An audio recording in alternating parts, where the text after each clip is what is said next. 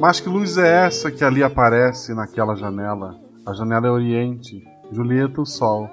Sobe, belo astro, sobe mata de inveja a pálida lua. Oh. Não, peraí. Guaxa, essa fala tá correta? Sim, leia, leia o texto. Cara, mas sobre o que é o cast? Sobre os maiores conquistadores que já pisaram na Terra. Guaxa, esse é aquele conquistador que destrói, que põe fogo. Fogo? Ok. Beleza, então, como é que a gente vai fazer? Amor é fogo que arde sem se ver. eu desisto, eu desisto.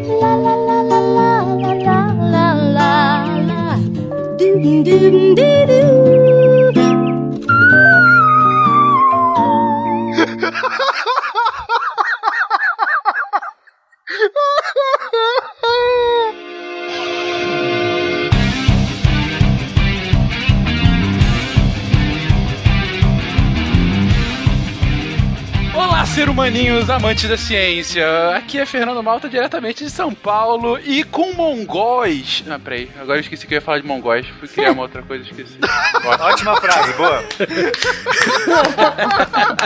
Desimpressionar o mundo. Vai, Pena, vai, Vai, Pena, vai, vai, Pena. Pena, Vai, Wala Pena. wala, ouvintes. Aqui é o Pena de São Paulo. Pôneis malditos, pôneis malditos, venha com a gente atacar! Aqui é Matheus, professor Bravado de Curitiba, Paraná, e deixa eu beber aqui o meu vinho de leite de égua fervido aqui, só um pouquinho. Oh, que delícia! É desinteria. Yeah. Olá, pessoas. Aqui é a Jujuba e a Disney me ensinou em Mulan 2 que é melhor você casar com quem você quer do que se preocupar com um conflito internacional. Não é? Válido. Prioridade. Justo. Ensinamentos É. Disney. Foi isso que eu aprendi. Prioridade. Olá, aqui quem fala é o CA. E como a história lida com o passado, o presente e o futuro, eu tenho duas perguntas. Teria sido Temujin o garanhão que cavalgou o mundo? Ou será que veremos o último descendente de Gengis Khan morrendo tentando demolir uma casa?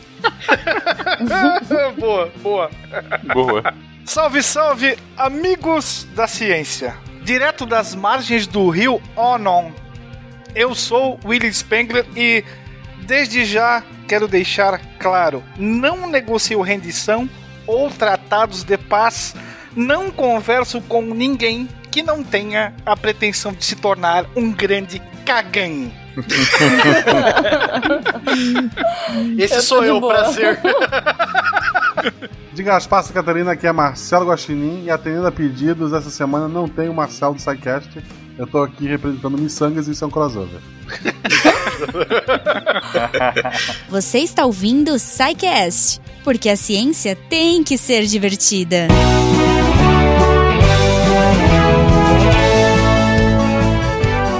Bem-vindos a mais uma edição de Recadilhos do SciCast. Eu sou o Fenka. E eu sou a Jujuba. Car! Ah, obviamente que isso vai ser citado, que isso, enfim, não, não dava, não dava pra não falar disso. E eu estou nesse episódio causando muito, Fenquinhas. É verdade. Mostrando todo o conhecimento Todo. da Jujuba sobre o Mongóis, né, Ju? Exato, gente. Eu assisti muito Mulan. Sei tudo.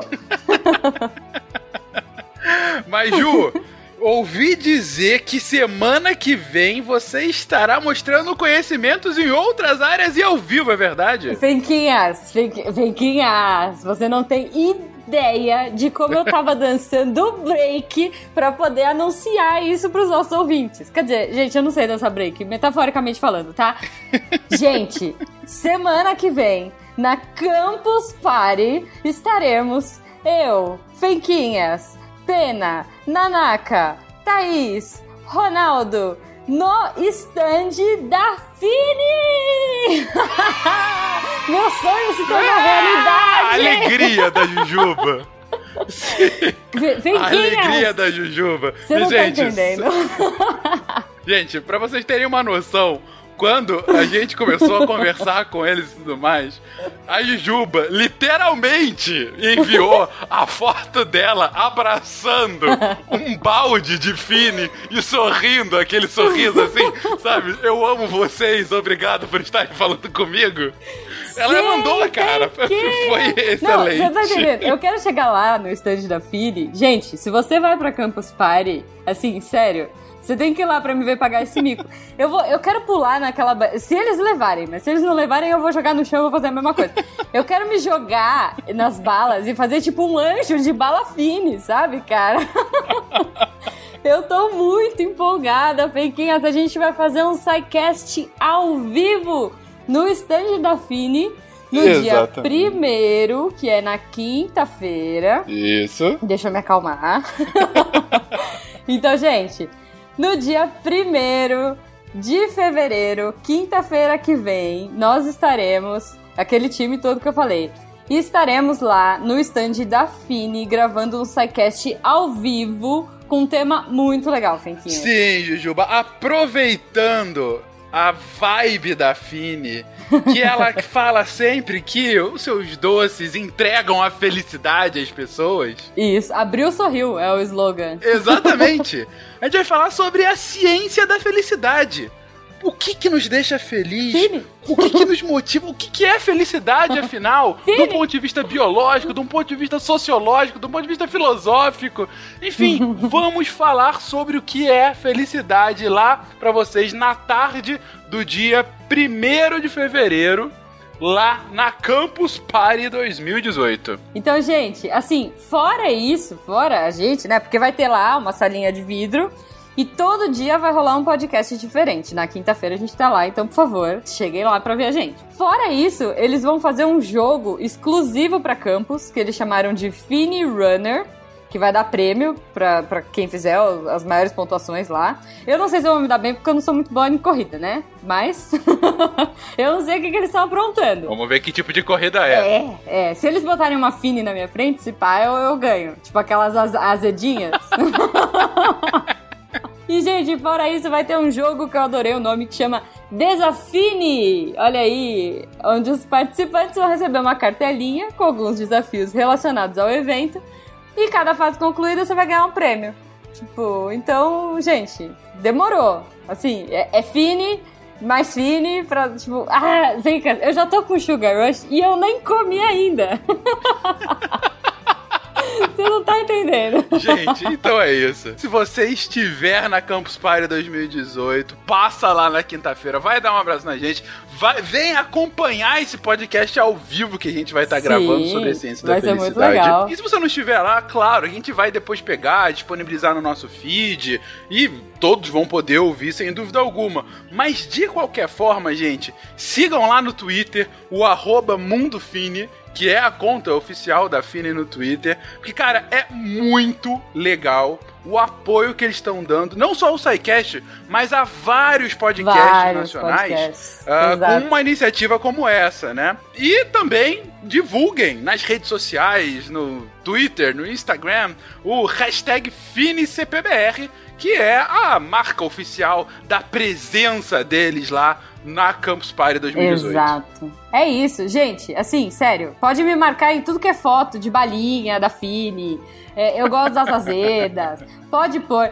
Gente, a, a- a gente fala aqui, eu tô toda empolgada. E assim, eu tô empolgada de verdade. Pra quem me conhece já sabe. Tipo, eu acho que é o melhor, cara, o melhor patrocinador que a gente podia ter. Só pra eu sair da minha dieta. Adorei. e, e assim, sério, entrem lá, arroba MundoFine do Twitter.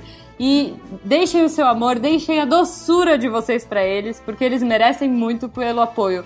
Tanto ao SciCast, como o Fencas falou, quanto aos podcasts. Porque, cara, eles estão acreditando muito na mídia e isso é fantástico. Exatamente, Gominha. E continuando aqui os recadinhos tradicionais. Ah, Gente, se você sempre. quiser falar conosco, contato arroba. Aliás, também deixe seu, seu comentário. Mas vocês devem ter reparado no feed de vocês que no dia de ontem saiu um novo programa, uma estreia que a gente nem havia anunciado, porque foi. Ah, a gente é revolucionário, vamos criar um programa novo em um final de semana. Por que não, né, Fenquinhas? Por que não? A gente já tá com pouca coisa pra fazer, né, Ju? Um feed Pois tão. é, pois tão é. com pouco cast saindo, enfim. Então, a partir de ontem e a cada 15 dias vai sair esse novo programa chamado Derivadas, um nome excepcional que o Guaxa deu, em que a Thaís e a Cris vão ler os seus recados, os seus e-mails, seus comentários nos casts do SciCast, Contrafactual e Spin de Notícias. Então elas vão ler, comentar, responder, enfim, tudo que a gente fazia antes no República Deviante, que a gente fazia com mais gente, com outros casts da casa, a gente agora está concentrando nos, no SciCast seus spin-offs. E os demais podcasts estão fazendo as suas próprias leituras de e-mail. O próprio Missangas tem as lives, a Meia Lua também faz as suas leituras e tudo mais. A gente falou, vamos pegar então só do SciCast e fazer esse programa específico a cada 15 dias, na quinta-feira, derivadas com Thaís e Cris. Gente, tá muito bacana esse primeiro. Espero que vocês gostem. Tá curtinho e tá bem legal. É isso, gente. Então, agora mais um incentivo pra galera comentar, né, Finquinhas? Exatamente, exatamente. Não só comentar, como continuar contribuindo com o patronato do SciCast do Portal Deviante, tanto no Patreon como no Padrim. Aliás, a galera adorou essa do Padrim. Impressionante como a gente tá recebendo elogio. Que Ah, obrigado por dar pro Padrim. Então, se você quiser continuar o apoio a essa divulgação científica feito pelo SciCast, feito pelo Portal Deviante, gente, a partir de um real, deixa lá sua doação. É uma ajuda imprescindível pro projeto continuar acontecendo, não é isso, Goma? É isso aí, cara. Então, agora, vamos pro episódio? Vamos pro episódio que eu quero relembrar de tudo que foi falado. E olha, tá muito legal, tá muito divertido. Eu nem vou fazer a piada de novo, né? Porque todo mundo já viu. Mas Sim, é isso vamos aí, lá. galera. Ah, Vamos. gente, e tem leitura de patronos no final do episódio, hein? Isso, isso, exato, exato. É, não deixe de, de ouvir porque tá épico. Penquinhas, mas eu pensei numa coisa, na verdade. Eu falei que eu não ia falar a frase do final, mas eu vou sim. Vamos montar nos nossos mini pôneis e vamos, porque eu quero muito ver você, um homão grandão, num pônei. Sim. pra matá-lo, né? Enfim, vamos lá, gente. Até semana que vem.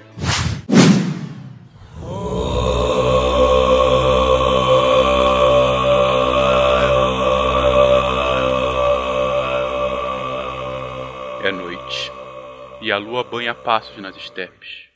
De repente, trovões.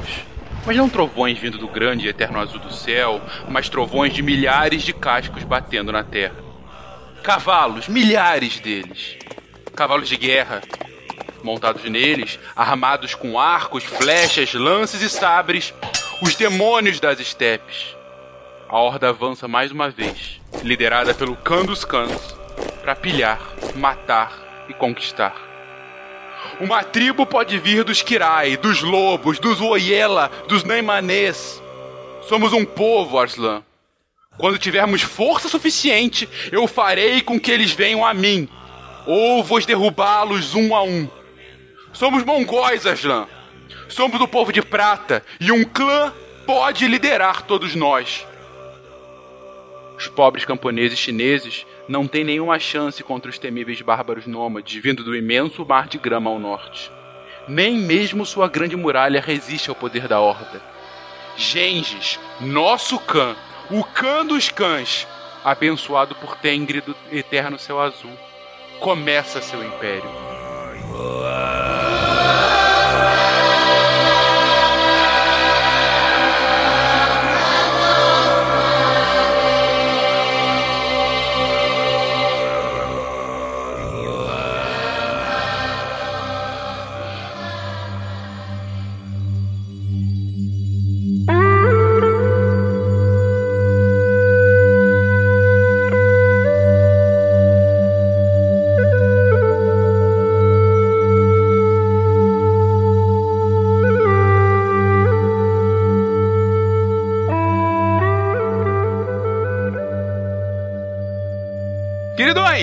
mongóis, cara, a gente já falou de penca de povos, a gente já foi da Ásia pra África, pra Europa, pras Américas, e estamos aqui falando de um povo essencialmente nômade, ou é isso que a gente vai ver agora, mas um povo que, de repente, ele emerge lá no extremo oriente e muda totalmente a configuração geopolítica do mundo da alta para baixa Idade Média. Está falando aqui de um povo que alterou como toda a Eurásia viria a viver posteriormente. Mais do que isso, um povo que fazia isso comendo carne de cavalo suada, né?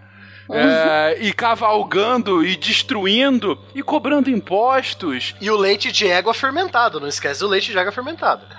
Ai, Eu tô com um pouco de medo desse seu fetiche pra isso, Barbado, mas tudo bem, não irei perguntar. Cara, é por isso que eles ficam que nem o Spengler falou. O que que era? Os grandes cagan. Cagando. Aí, pronto. Só teve um grande cagan, hein?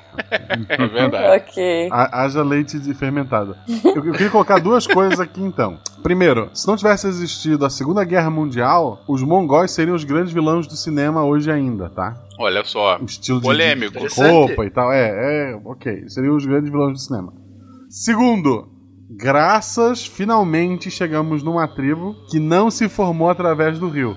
Como a gente falou já um milhão de vezes, o rio ele é fonte de transporte, de alimento, de água, né? Sei lá, de N coisas. Só que a região onde os mongóis acabaram surgindo, que são os estepes, né? Que é, que é grama, favorecia muito a criação de rebanhos de animais. Então eles ficavam viajando de um ponto ao outro é, para que esses animais ficassem se alimentando, né? E óbvio, sabendo tinha pontos de água para saber sempre onde parar, senão eles morriam, né? Senão a gente não estaria falando deles. E, mas eles se desenvolveram num tipo um rio verde, num rio de grama, de, de pastos, ou seja, numa área onde eles podiam alimentar os animais e caçar e etc e tal. Bom ponto que você levanta logo no início, Guaxa, porque ao mesmo tempo você tem essa particularidade dos mongóis, e outra que eu acabei de falar é que era um povo essencialmente nômade. Você tem pouquíssimos exemplos de grande cidade. Você tem alguma grande cidade mongol nesse desenvolvimento aí do século 13, 14, ou antes ou depois? Depois do primeiro Império Mongol, nós começamos a ter a cidade que normalmente nós conhecemos. Antes disso, nós tínhamos basicamente uma fortificação militar que acompanhava o ir e o vir do próprio povo. Tinha um ponto só que eles se fixavam, mas é mais um ponto sagrado. Seria como um, um local sagrado para todas as tribos, as estepes daquela região, né? Que, da região de hoje a gente conhece como Mongólia. É uma região chamada Karakorum. E nessa região, literalmente, era uma cerca, era apenas uma cerca, uma muralha de madeira, e não tinha nada dentro. As tribos chegariam e montariam as iurtas lá, tipo, é uma cidade que se monta quando as tribos estão lá, entendeu? Então, elas vão lá para fazer reuniões militares, para eleger o próximo Khan, o próximo líder, mas não é uma cidade propriamente dita com distritos e tal. Você tem um espaço onde eles montam as iurtas. Aí quando acaba todas as festividades, eles ficam lá um, dois, três meses e vão pro mar de grama, né? E vão andar de novo. Karakorum ganha importância principalmente a partir da consagração, vamos dizer assim, do Gengis Khan. Ele escolhe esse local para que ele fosse reconhecido como o, o grande Khan, ou o Kagan, que era o termo utilizado para o Khan dos Khans. A partir dali, ela ainda permanece, vamos dizer assim, um monta e desmonta, depois ela começa a ganhar áreas de cidade propriamente dito, e a coisa só vai mudar quando se parte em direção à China, porque aí vai se aproveitar também das cidades chinesas. E tá claro aqui, se você já leu o primeiro livro de Game of Thrones, ou já viu também a série, a primeira temporada, não é mera coincidência todo o paralelo que você vai ter entre a civilização mongol e os Dothraki. Assim, a inspiração é clara, e você vai ver aí vários exemplos disso ao longo do cast de hoje. Então, assim, claro, é um ficção, tem as suas licenças poéticas, eu acho, vocês podem aqui me dizer até o final do cast, mas eu acho que Gengis Khan não se casou com a mãe dos dragões. Não. Não. Mas o ponto, ainda assim, é um paralelo legal. É, é um bom exemplo de como a ficção pode ajudar um pouquinho no próprio ensino da história. Ajudar um pouquinho também, né? Com- também não, não levem aquilo como verdades absolutas. Mas. Quem quer um filme com uma parte mais acurada disso? A Grande Muralha. No começo lá, o Matt Damon tá fugindo de mongóis. genial, genial. Olha, indico pra Os todo mongóis mundo. estão certinho. Ai, ai. A parte da muralha da China servir pra proteger os chineses de monstros gigantes não tá tão correto. É Mas o começo detalhe. ali, o Matt Damon fugindo dos mongóis, os mongóis estão tão cientificamente acurados. Você acha que não são monstros porque você não sentiu na carne a fúria mongol. O Matt Damon é tipo o último chinês, assim, que nem o. o- Não, não, Samurai. não. O último não. samurai. É tipo o Tom Cruise, o último samurai. Ele É. não é respeitado por ser de fora. Ele foi até lá porque ele queria pólvora, sei lá, ouro. Pólvora. E Tá se ferrou. Aproveitando ainda no campo da ficção, existe uma série intitulada O Conquistador, escrita pelo segundo cara que mais bem faz um romance histórico, depois do Bernardão, chamado Con Eagledan. Ah, e o primeiro esse cara é livro, a- O Conquistador, trata especificamente do Gengis Khan. E o primeiro livro é intitulado O Lobo das Planícies. E ele perpassa a história dessa figura e do povo mongol com relatos de ficção, mas com todo um embasamento histórico a lá Bernard Cornwell, por assim dizer. É muito interessante isso. O Con Eagledon, ele fez a história do Júlio César também, né? Se eu não me engano, né? Fez. Isso. Fez. Isso aí. Muito boa. E tá fazendo, quer dizer, já terminou lá, se eu não me engano, aqui saíram três volumes da Guerra das Rosas também. Das rosas, é. Que legal. Que é, inclusive, a inspiração de Game of Thrones também, né? Também. É, mas o, o ponto aqui que eu queria perguntar pra vocês, gente, dessas duas características iniciais que a gente mencionou, o Guaxa falando sobre o desenvolvimento nas estepes do leste asiático e eu falando aqui sobre essa característica mais nômade deles. Tem uma relação entre as duas, não? Entre as estepes, eles ser nômades? Sim. É porque eles tinham rebanhos de animais. Então eles paravam numa região, os animais comiam todo o capim, toda a- mata rasteira, e daí eles tinham que seguir para um outro lugar onde tinha mais mata rasteira para continuar engordando os bichinhos. Então eles eram nômades porque eles iam consumindo o local onde eles ficavam. Eles tinham às vezes rebanhos muito grandes, então rapidamente eles consumiam os recursos daquela região e daí eles continuavam viajando, às vezes até trajetos é, sazonais, né? Eles sabiam que depois de um ciclo, de um tempo, eles podiam voltar naquele primeiro lugar que aquele, aquela, aquela mata já cresceu novamente. É, E a mudança temporal também, né? Porque os campos da Mongólia, partes deles chegam a nevar, né? E congelam partes dele também. Então é necessário Sim, também sim. essa própria mobilidade para sobrevivência. Mais pro sul tem o deserto também. Sim, aham, sim. é. E daí depende da época do ano, se esse deserto acaba avançando um pouco. Tem... Uhum. Não dá pra ficar parado. A ideia é seguir, lógico, água e comida para os animais que eles criam, né? E seguir o clima. Se o clima tá pior no norte, vamos pro sul. Ah, tem uma tribo lá que falou que tem mais água e mais comida para os animais a oeste. Vamos para o oeste, né?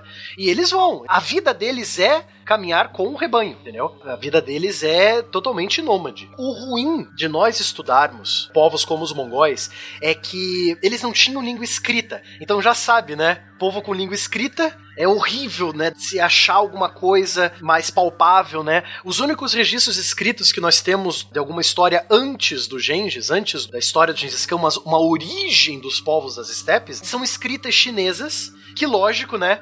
É totalmente parcial, né? Todo mundo Enviesado. ao norte, totalmente Ah, enviesado, né? Todo mundo ao norte, selvagem que fala bar, bar, bar, bar, bar, né? E vive no deserto.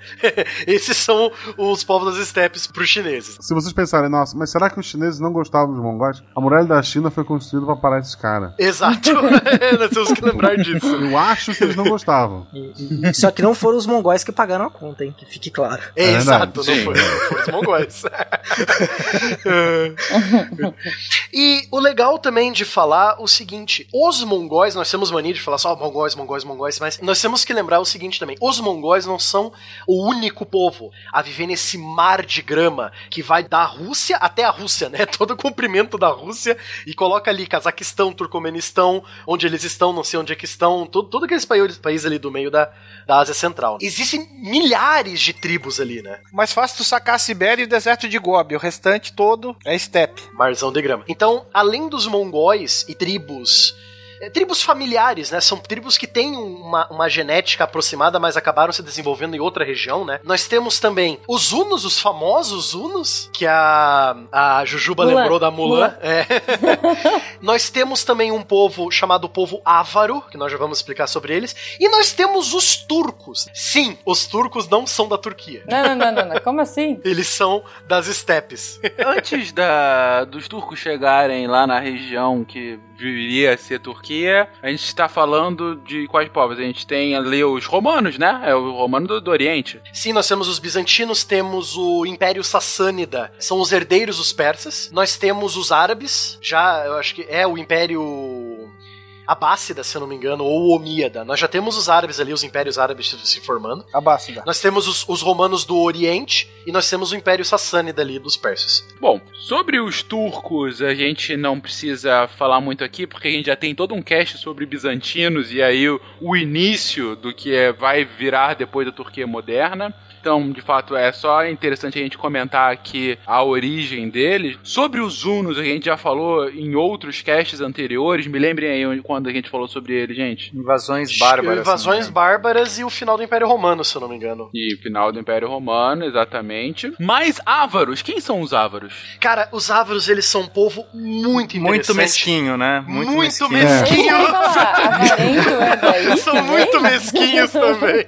Os ávaros são muito interessantes que eles também, um povo de origem una, né, das estepes, eles são têm parentes, um, um parentesco genético com os outros povos das estepes, e assim como os hunos, eles expandiram para o oeste, né, eles foram seguindo direção Ásia Central, direção Mesopotâmia, direção Europa. Eles chegaram mais ou menos onde hoje é o território da Rússia, lá pelo ano 559 e tiveram contato com o imperador Justiniano do Império Romano do Oriente, né? Mas o mais interessante dos Ávaros é o seguinte: eles se estabeleceram na Europa, perto do rio Elba, e ali houve toda uma miscigenação entre eles e outros povos que já moravam lá, e entre povos eslavos também. E acabou que esse povo entrou em guerra com o que seria o Sacro Império Romano, o começo do Sacro Império Romano, lá pelo ano 800, 900. Fizeram um acordo com o primeiro imperador do Sacro Império, Otto I. Fizeram um acordo, ah não, a gente vai ficar desse lado aqui, a gente vai parar de atacar você e nós vamos virar cristãos, né? Vamos nos converter ao cristianismo, vamos parar de atacar vocês.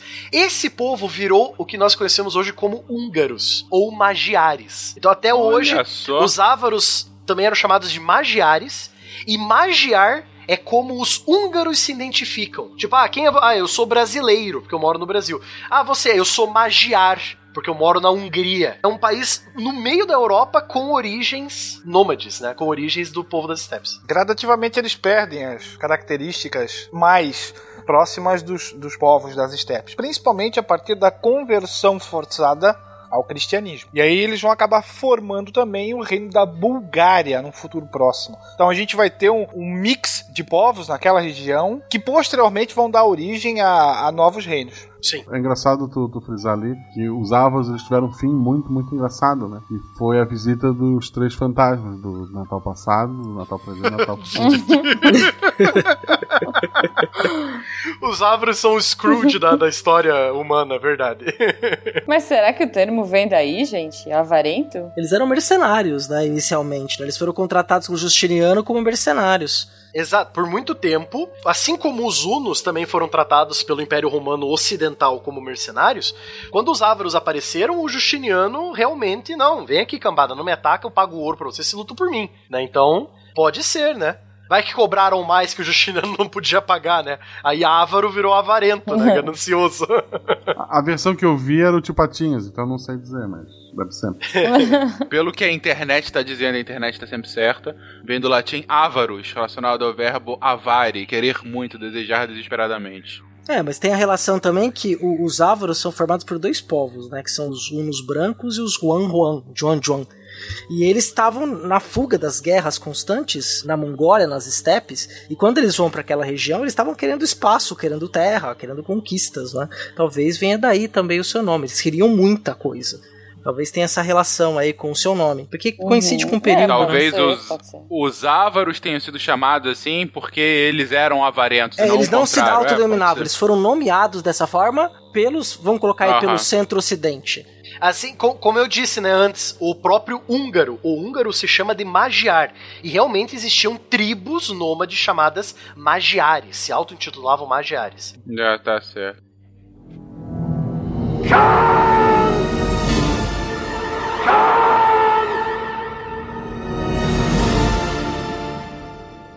Bom, mas a gente tá indo muito longe da estrela da festa de hoje, que é os mongóis, né? Como é que era essa vida dos mongóis? Porque assim, até agora, quando a gente vai falar de uma nova civilização, com exceção dos vikings que a gente falou também em cast recente, que também teve um desenvolvimento um pouco distinto, você tem lá uma vida sedentária, pelo menos no início da civilização, mais ou menos parecida, né? A formação de uma, uma sociedade agrícola mais forte, uma formação de um clero que vai se destacar e vai ter poder em determinado momento, uma estratificação social e hierarquização, blá blá blá. Mas uma sociedade nômade, pô, em plena, sabe, anos 500, 600, 700 ali, vários reinos sendo formados e os nômades ali no leste asiático. Como isso acontecia, gente? Fenquinhas, eu aposto que os caras eram meio miçangueiros. Fala aí. Provavelmente. E é aí que você se engana, Jujuba. ah, não. É, Como sim. assim? Ah, Os sim. caras andam pra lá e pra cá, eles vão fazer o quê? Vão catar uma graminha, fazer brinco de grama, sabe? Paz e, paz e amor, né? Capim Agora, dourado, entendeu? visualize, visualize o mongol, o maior guerreiro das steppes com arco e flecha e uma coroinha de flor na cabeça, assim, Isso. né? Paz e amor. Essa é a nova verdade. Paz e amor, me dê seu ouro. É uma coroinha de capim dourado da Steppe. Olha que bonito.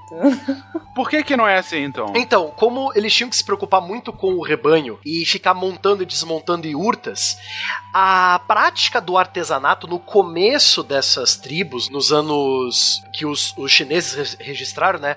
Nos anos 500, 600, 700, ano 1000 da nossa era, o artesanato era pouco, era só o que eles precisavam. Então, tipo, o artesanato especializado de joias, de carpintaria mais profissional, assim, carpintaria só pra montar as yurtas, né, que são as barracas que nós já vamos falar como é que elas eram, né? Esse artesanato mais especializado não existia. Então, haviam poucos ou nenhum ferreiro, dependia da tribo, dependia do, do, do grupo que estava andando. Então, como eles tinham que se preocupar muito com essa andança e de cuidar dos animais e caçar, né? E proteger todo o grupo, toda a tribo, eles acabavam não fazendo artesanato, ou seja, sem miçangas. É, é que na Tá. verdade é, é bem complicado também a gente conseguir avaliar isso, porque como a gente tá falando de um povo nômade, os registros arqueológicos são muito precários, porque eles não se estabeleciam. Então a gente não tem uma cidade que você escava e você vai recuperando esse material. A gente tá falando de um povo que é, provavelmente o que ele produzia ali estava esparçado por uma área enorme, né? Porque você vai andando, coloca um- alguns restos, vestígios da sua passagem aqui e ali. Isso é muito complicado. Então, o próprio jeito como eles habitavam, eles não tinham uma arquitetura monumental, eles não construíam coisas pra durar. Não faz sentido você construir uma coisa pra durar se daqui um mês você já tá em outro lugar. Então, toda a base né, da construção deles são construções que são facilmente desmontáveis. Então, a cabana que eles usavam, as iurtas, elas eram construídas com uma armação de madeira e coberta de peles. No centro, a gente tinha eh, tendas enormes, né, tendas muito grandes, uma tenda para cada família, ou às vezes. E família, nesse sentido, eu quero dizer muita gente, porque você tem que colocar todos os membros da família, os servos, os escravos, né? Então, Cunhado. o cunhado, a sogra, vai vir todo mundo junto nessa família. Então são tendas grandes e o centro dessa tenda ele é aberto. né? Tem até uma estrutura interessante como eles construíram isso. Ele era aberto justamente para dar uma ventilação, entrar sol. E a saída do, da fumaça da fogueira interior, né? Fogueira. do- É, isso que eu ia perguntar. Eles faziam fogueira no meio, então. Também faziam fogueira no meio. Sim, sim. E meninos, me contem o seguinte: a gente tá falando de uma galera nômade e tal. E como é que era o papel da mulher aqui? Já que não tem essa coisa de artesanato e tal, era meio parecido? Então elas iam caçar também? Elas faziam essas paradas todas? Elas ficavam responsáveis pela. normalmente pela ordenha, tanto das éguas quanto do gado, dos pés de gado que eles tinham por lá. E havia uma divisão do trabalho muito específica, como em toda a sociedade. Mesmo cidades nômades, há regras, né? Que a gente chama de divisão social do trabalho, controle social. E as mulheres ocupavam esse espaço. E elas também, muitas vezes, eram utilizadas como moedas de trocas. Principalmente mulheres que eram de posições dentro do grupo mais elevadas. né? Então elas eram dadas em casamento a outro chefe, ou eram raptadas, eram trocadas. Tem toda uma, uma lógica aí. Ou seja, não, não tinha um grande destaque, não.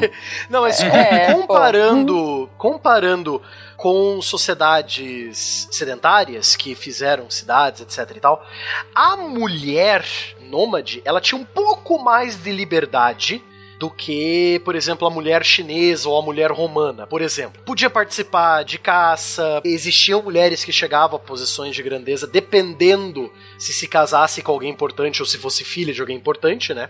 Mas comparando com sociedades sedentárias, existe uma certa liberdade, mas não tanta assim, sabe? Ah, é legalzinho, não é legalzão, é legalzinho, entendeu?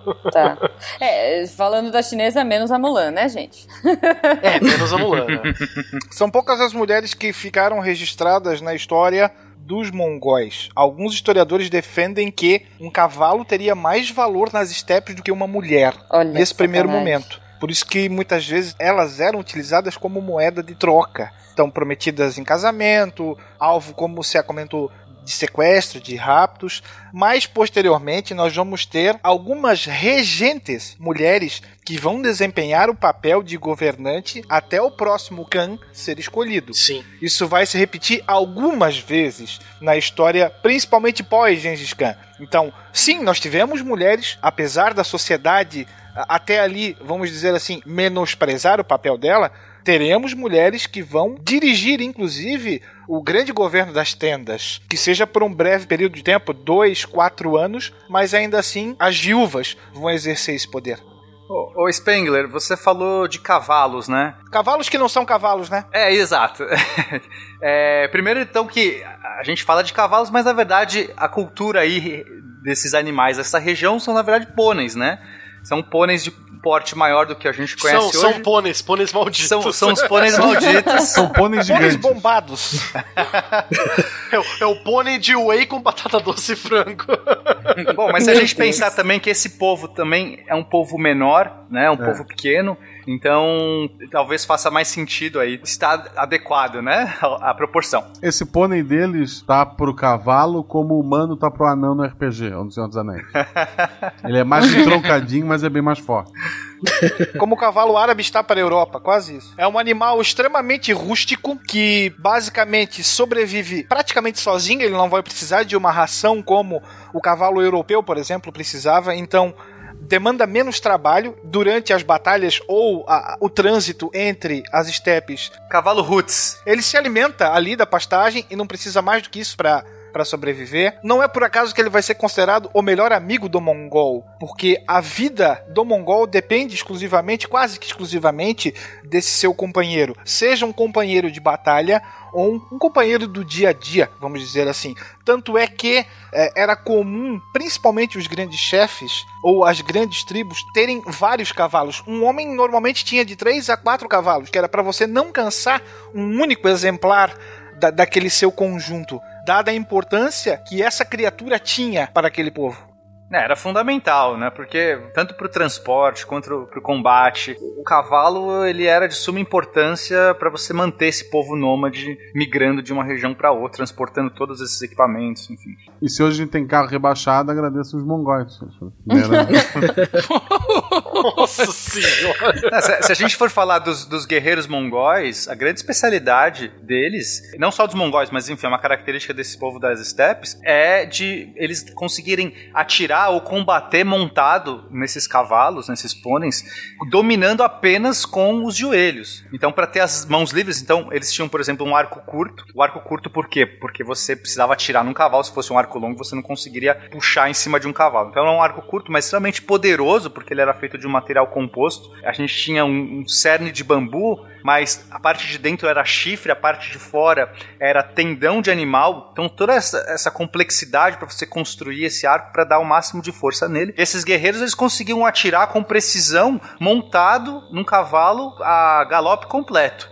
E era justamente uma tática de você estar sempre girando e confundindo o seu inimigo, então você fazia esses avanços, atirava e saía para que o, o inimigo nunca fazer uma frente de, de combate. Então, quando a gente teve confronto com outros impérios ou outras civilizações mais tradicionais, aquele je- jeito de parede escudo e tudo mais, a gente vai ver que eles acabavam confundindo o inimigo porque eles iam cercando ataques errantes, esvaindo e o cara nunca sabia para onde atacar, de onde estava vindo. E eu acho pena, talvez, essa habilidade que eles tinham, até pelo lance de pastorear muito, né? Sim. Tipo, os caras tinham muita habilidade. E, e, desculpa, eu não consegui desassociar a imagem do Antônio Fagundes, do, do Rei do Gado. Não, mas por Tirando. falar em Rei do Gado, eles dominavam o laço também. Essa coisa, eu não, Ah. não sei se tem a ver, né, se com os cowboys, acho que não. Mas o mesmo princípio, você é um povo pastoreador, você é um povo que trabalha em cima do cavalo, e eles tinham um domínio do laço absurdo, e eles usavam inclusive pra combate, pra você conseguir laçar pessoas que estavam fugindo e tudo mais. Olha, então eles eram tipo uns cowboys orientais, cara. E não é à toa que vai ser uma tribo nômade das estepes que vai criar o estribo, né? Exato. Era o grande segredo. Exato. O grande segredo do arqueiro mongol não era só o arco composto, mas era a forma como ele utilizava o estribo, que fazia com que ele tinha uma maniabilidade com os dois braços, coisa que você não vai ter até então em outros exércitos. A cavalaria leve, da qual 60% do exército mongol era composta, era uma verdadeira nuvem de gafanhotos da qual você não podia fazer quase nada, porque a cavalaria pesada, como o próprio nome já diz, não tem um poder de operacionalidade tão grande quanto. A infantaria pesada também não. Então, era fatiou, passou. Exato, é muito ágil, né? Um exemplo de cultura pop aqui pro, pro ouvinte poder entender como é que essas táticas militares de tribos nômades com arqueiros a cavalo funcionava, é só você pegar o jogo da, da franquia Total War, o Attila Total War, que pega justamente essa parte de 390 a 500 da nossa era, né? É, é justamente a invasão dos Hunos, né, da Europa, né, Europa Oriental, Central e Ocidental. E você pode jogar não só com os Hunos, mas existe outras tribos nômades no jogo. Na verdade, os Hunos você só consegue recrutar cavaleiros, né, só soldados a cavalo, principalmente arqueiros a cavalo. E o jeito que eles que eles lutam em campo de batalha no jogo é muito similar ao jeito histórico que eles lutavam, né? Ah, chegava ali, tinha uma tática que eles ficavam circulando. Ah, circula ali, circula ali, quem tá mais perto do inimigo atira, volta, o próximo da fila atira e volta. Então eles faziam círculos. E se o inimigo chegasse muito perto, ele só vazava e continuava atirando arcos, né? É, continuava atirando. Atirar o arco é difícil, né? Atirar a flecha. Eles continuavam atirando as flechas, hein? Você até atira o arco, só, só tem um tiro, né? Esse que é o problema. É, só, só acerta uma vez só. É. Exatamente. Pra você ouvinte, pra você ter uma ideia, veja algumas imagens do jogo, vai atrás do jogo, veja o jogo. É, Attila Total War, é muito legal. No próprio jogo tem uma DLC que é a Era de Carlos Magno. Que você pode jogar com os ávaros, invadindo a Europa e estabelecendo o que seria o reino da Hungria, né? É muito legal o jogo, vale a pena. E aí tem uma outra coisa que é importante, né? Que são as- os povos das estepes. A criança às vezes mal sabia andar, já era amarrada num cavalo. Então a- vida dela, a prática de montaria, ela tinha uma precisão porque era como andar. Né? A gente anda, corre, eles estavam montados em cavalo. E tem uma outra coisa do arco composto que é interessante dizer, sobretudo dos, dos mongóis, é que a força da flecha lançada ela era mais forte do que o, o arco longo inglês. Ela conseguia perfurar a armadura e enfiar, por exemplo, na caixa torácica do inimigo. Então, além de ser uma arma leve, pequena, que conseguia ter a minha habilidade e os homens em cavalos, a força do arco ainda perfurava a caixa torácica. Então era um tiro. Há contestações aí, se há, sobre esse assunto aqui a gente vai ter que conversar melhor. Ah, Você é um especialista em armas, você falar. Não, o arco mongol era muito forte, sem dúvida. Mas, em termos de potência bruta, não se comparou ao arco longo inglês, que tinha uma puxada de até 180 libras. Quando você compara sobre perfuração, a gente está falando sobre, é, sei lá, o, o arco longo inglês era usado contra a armadura completa dos, dos franceses. E aí isso faz toda a diferença quando você vai se com- comparar contra o, o povo que esses povos das estepes combatiam, né? Então, também nem precisava ter essa potência, até- porque para eles precisavam lançar uma, uma flecha, uma distância muito mais curta contra armaduras que não eram tão poderosas. Nem teria sentido uma pessoa. Uma puxada de 180 libras, a pessoa tem que estar com uma base muito firme, e, enfim. Não chegou, não se comparou, mas era extremamente poderoso. Era, sem dúvida, Não um precisava muito... comparar, né? Não precisava, não. Lembrando que os mongóis não vão bater cabeça com qualquer cabeça de bagre. Eles vencerão os famosos cavaleiros teutônicos, que eram uma das grandes forças militares do mundo da época. Não foram páreo. Sequer fizeram sombra pro grande exército mongol. Na verdade, eles lutaram na sombra das flechas dos mongóis. Exato. Barbado comentou sobre tática e, de certa forma, estratégia. E aí, dentro da doutrina militar, nós podemos perceber que os mongóis dominavam três princípios básicos do combate, que eram velocidade, dispersão e concentração, coisa que até então nenhum exército do mundo conseguia fazer da forma como eles faziam. E além disso, eles tinham uma logística muito grande. Então você vai ter uma reserva grande, você terá cavalos ou pôneis, como queiram, de reserva, para que essa verdadeira horda que lhe aflige tenha um poder de choque muito grande, de reorganização muito grande e uma retirada após isso também muito organizada. Por falar lá na maestria deles montando e atirando com flecha, se eu não me engano, tem historiador que acredita que a origem do centauro, né, do mito, vem dos povos mongóis, não? Eles viam ao longe o, o cara no cavalo e... A origem do centauro pode vir não dos mongóis, mas de algum outro povo, possivelmente o pessoal que morava na Sítia, que é onde hoje é a Ucrânia, né? Que é a, são as estepes europeias, né? Então, pode ser o povo sármata. Os sármatas são famosos por ser uma cavalaria antiga, da época da Grécia Antiga, né?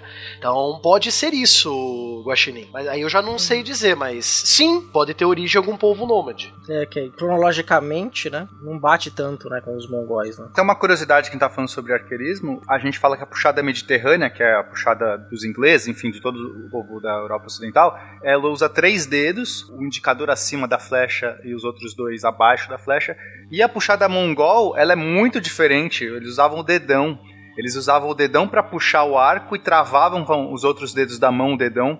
E aí, quando eles disparavam, eles abriam a mão e, e, e saía a flecha. É uma curiosidade. Eu atirei com arco composto lá na feira medieval que eu fui. o, o, cara lá me falou pra eu usar a puxada mediterrânea. Eu usei as, os três dedos, né? Não, mas é que não você usou os três dedão. dedos abaixo da flecha. Essa, é, não é a puxada mediterrânea. Essa, o pessoal fala, é, enfim, eles viajam, falam que é puxada é, Apache, e não tem nada a ver com puxada Apache também, mas. Gente. Enfim, é, depois a gente fala sobre puxadas. E eu imagino que os ouvintes. Bom, eu fiz isso, eu imagino que os ouvintes também fizeram, tipo, no ar, assim, ficaram tentando imaginar a, a puxada, sabe? Você tá eu fazendo fiz. esse movimento, como... Tô, tô, sério. tentando imaginar o que que o. Ó, pessoal, se tiverem curiosidade de ver a puxada mediterrânica da flecha, a puxada mongol que o, o, o Pena acabou de falar, tá aí na descrição do, do, do post aí. Mais do que isso, imagine você fazendo a puxada trotando sobre um cavalo ou sobre um pônei. Exatamente. Não, isso é muito impressionante, gente. É, é, é Cavalo não é moto, tá, gente? Não é um negócio assim que tem amortecedor ou coisa assim.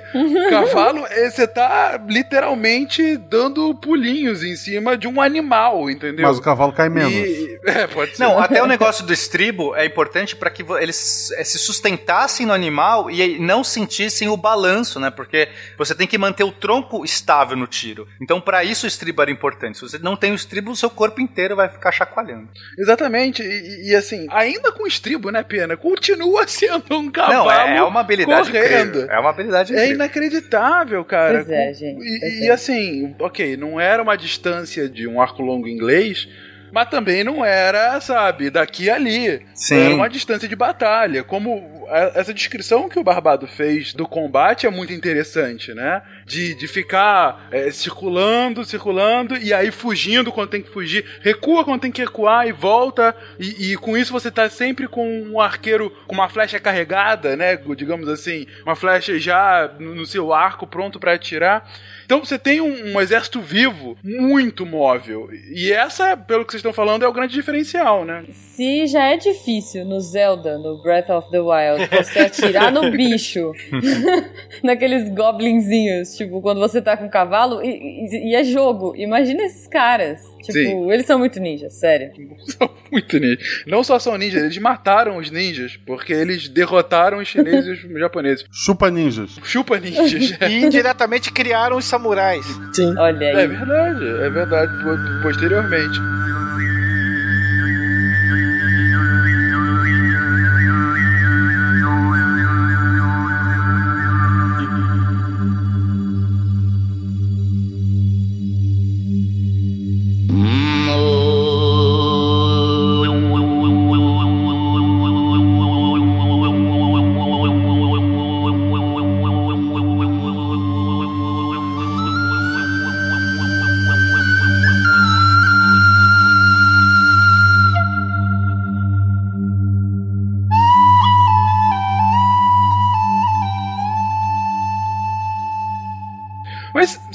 Comentaram um pouquinho agora sobre esse modo de vida nômade. Como é que era a sociedade dos mongóis? Eu digo, você tinha também uma, uma mobilidade social tão grande quanto era a mobilidade física deles? A organização social deles vai ser um pouco diferente de uma civilização sedentária, porque a partir do momento que você tem a civilização sedentária, você tem a posse da terra como o termo, né? Tipo, quem é você? Ah, eu sou o rei. Por quê? Eu sou o dono de todas as terras em volta da cidade. Ah, tudo bem. Mas a partir do momento que você não tem a terra para ter esse termo, né? Os chineses e os europeus têm, mas e, e os povos das estepes, né?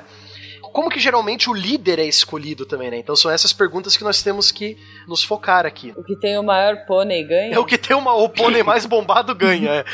é. toda a sociedade mongol, não só mongol, mas toda a sociedade das estepes, das tribos das estepes, elas vão ter uma, uma religião também que vai influenciar muito na vida dessas pessoas, né? Influenciar, inclusive, nas decisões políticas, né? Quem vai ser o líder. Então, geralmente é o guerreiro ou o caçador mais experiente, ou que vencia uma competição, fazia alguma tarefa, suba até a montanha e caça um animal feroz e traga para nós, né? O cara ganha uma quest. Uma quest, é. O cara tinha que fazer uma quest, quest. Pra, virar, pra virar um líder. Ou ele era escolhido, era feita uma eleição com os anciãos da tribo para escolher quem que ia liderar a tribo. Então, esse é um dos jeitos que eles faziam a, a religião, né? Essa quest que eles ganhavam podia ter totalmente a ver com a religião deles também, né? Que é o tengrismo. Como que é essa religião? E isso que é engraçado também. Você pega os mongóis, os hunos, os ávaros, todos os povos das estepes vão ter uma religião chamada tengrismo. É uma religião muito interessante. Existiam duas grandes entidades o Tengri, ou Eterno Céu Azul, e a fértil Mãe Terra, chamada de Ege ou Umai. Então você tem esses dois seres que eles fizeram todo o mundo. E o que faz sentido, né? Pô, você mora num mar de grama, você uhum. perde a visão, só grama, e o céu azul em cima da tua cabeça, alguma coisa deve ter rolado entre esses dois, né? Pra ter gerado o mundo. Então, o Tengrismo, ele tem misturas de xamanismo, de animalismo, ou seja, ele mistura espíritos da floresta, espíritos dos animais, o xamã vai ser o, o, o, nome do sacerdote deles, né? O xamanismo. Vão vestir capuzes e máscaras também, vão, vão, vão fazer orações a Tengri. O que faz sentido, né, Barbado? Porque quando você pensa que é um povo nômade, ele está muito mais suscetível ou muito mais integrado aos recursos naturais do que um povo que se estabelece e modifica o seu ambiente. Então é muito natural pensar que a religião deles vai ser uma religião mais xamânica ou mais animalista, né? Não, totalmente. Exatamente isso. Como eles estão com mais contato com a natureza, eles dependem muito mais do mundo natural para sobreviver, para o rebanho deles sobreviverem, essa característica natural da religião, Tengri, o eterno céu azul, a fértil mãe terra, o xamã que vai fazer a oração para esses dois seres, é, é muito interessante essa. Ah, e detalhe, essa religião ainda hoje tem adeptos, né? Até hoje existem tengristas no mundo. É, é interessante quando a gente viu lá na Mesopotâmia, que eles colocavam os rios como deuses, vários desses povos fixarem rios, os primeiros deuses dele ligados à natureza, o sol, né, que afetava a plantação, o rio e etc e tal. E a mesma coisa, para esse povo, como disse o Barbado, os animais eram mais importantes. Então, para ele, os animais eram Deus, era aquele que provinha a comida e etc e tal. Vai do, do, do onde a pessoa se estabeleceu. Aí talvez tenha a ligação por que, que os mongóis e outros povos das estepes gostam muito de falcoaria, de criar falcões, aves de rapina né? Porque talvez conectasse eles mais perto do Eterno Céu Azul, né? Até hoje existem competições de falcoaria na Mongólia, cara. Até que hoje. legal falcoaria, né? Eles não tinham, eles não tinham Netflix, gente. Pô, um falcão Era é falcoaria. e aí, mais uma referência a Mulan, né? Tem o, o falcão lá, principal do... Do Shan Yu. Do é. vilão. Uhum. É, e ele, e ele rouba a espada do imperador. Ó, oh, o bichinho era forte. Sobre isso, inclusive, o que o Guacha comentou agora, dos deuses relacionados ao ambiente, tem uma, uma, uma explicação, né, que vem do, do ateísmo, principalmente a partir do século XIX, que é chamada de o Deus das Lacunas, que as religiões historicamente elas vêm para explicar fenômenos que você não tinha uma explicação social. Então, você tem um deus sol porque você não sabe que é o sol, mas você sabe que você precisa dele para as suas plantações. Você sabe que ele é uma força muito superior a mim. Então, ele é a, a figura central do meu panteão. E assim como cada uma das características naturais que vão, de alguma forma, é, interagir com a minha sociedade. A partir do momento em que eu tenho uma explicação mais clara desse fenômeno natural, deixa de ser uma, uma entidade divina, como o Barbato colocou agora, e passa a ser uma explicação. E aí as novas dúvidas vão criar novos deuses ou vão ser incorporados a partir das mitologias desses novos deuses, né?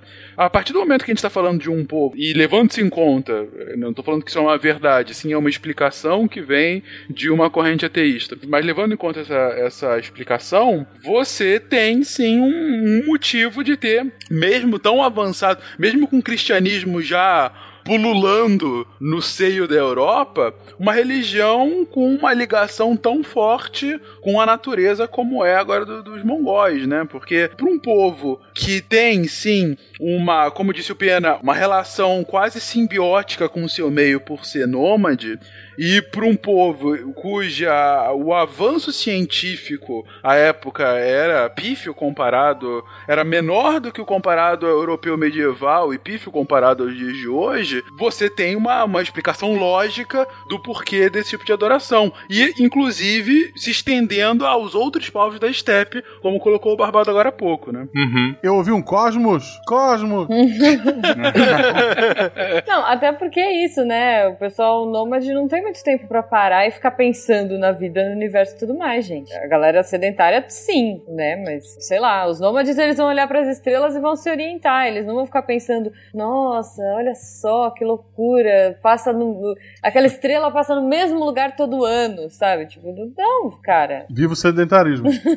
O mais interessante do tengrismo é a facilidade que quem é tengrista tende a aceitar outras religiões. Quando os mongóis vão expandir, né, principalmente com o Gengis Khan, e vão entrar em contato com as, as quatro grandes religiões que eles entraram em contato, o budismo, o islamismo, o cristianismo e o confucionismo, a facilidade com que os mongóis vão ter de aceitar essas outras ideias é, é uma coisa absurda, porque eles viam essas ideias como apenas mais um capítulo na história do Eterno Céu Azul, entendeu? É muito legal de ver essa aceitação que muitos líderes mongóis tiveram. O próprio Kublai Khan, o neto do Gengis Khan, ele vai aceitar padres cristãos, imãs islâmicos e outros sacerdotes budistas e monges. Ele vai aceitar todo mundo na corte dele. Então ele, ele era muito obcecado com essa coisa de querer saber todas as religiões. Era muito engraçado de ver a- essa vontade do Kublai, sabe? Só uma, um adendo ao que a Juba falou, não é nenhuma correção porque tá essencialmente correto com o que ela colocou agora. Mas assim, o ponto não é que um povo nômade não para pra ficar pensando. Cara, a gente é humano, isso é natural nosso, a gente fica tentando dar um motivo pra tudo. A diferença fundamental é que como você não tem uma sociedade sedentária, a especialização do trabalho que vem com a sociedade sedentária, é que possibilita na sociedade sedentária, no caso dos mongóis, impede que haja, por exemplo, um filósofo, como houve com os gregos. Você não pode ter um filósofo numa sociedade nômade, porque é é uma outra lógica. Vou chamar o cara de folgado, dar um tapa na orelha dele e mandar ele pastorear. Tipo, Confúcio não teria surgido em uma sociedade que nem a sociedade mongol. Nunca. Nu- É impossível. Ia ser muito confuso, né?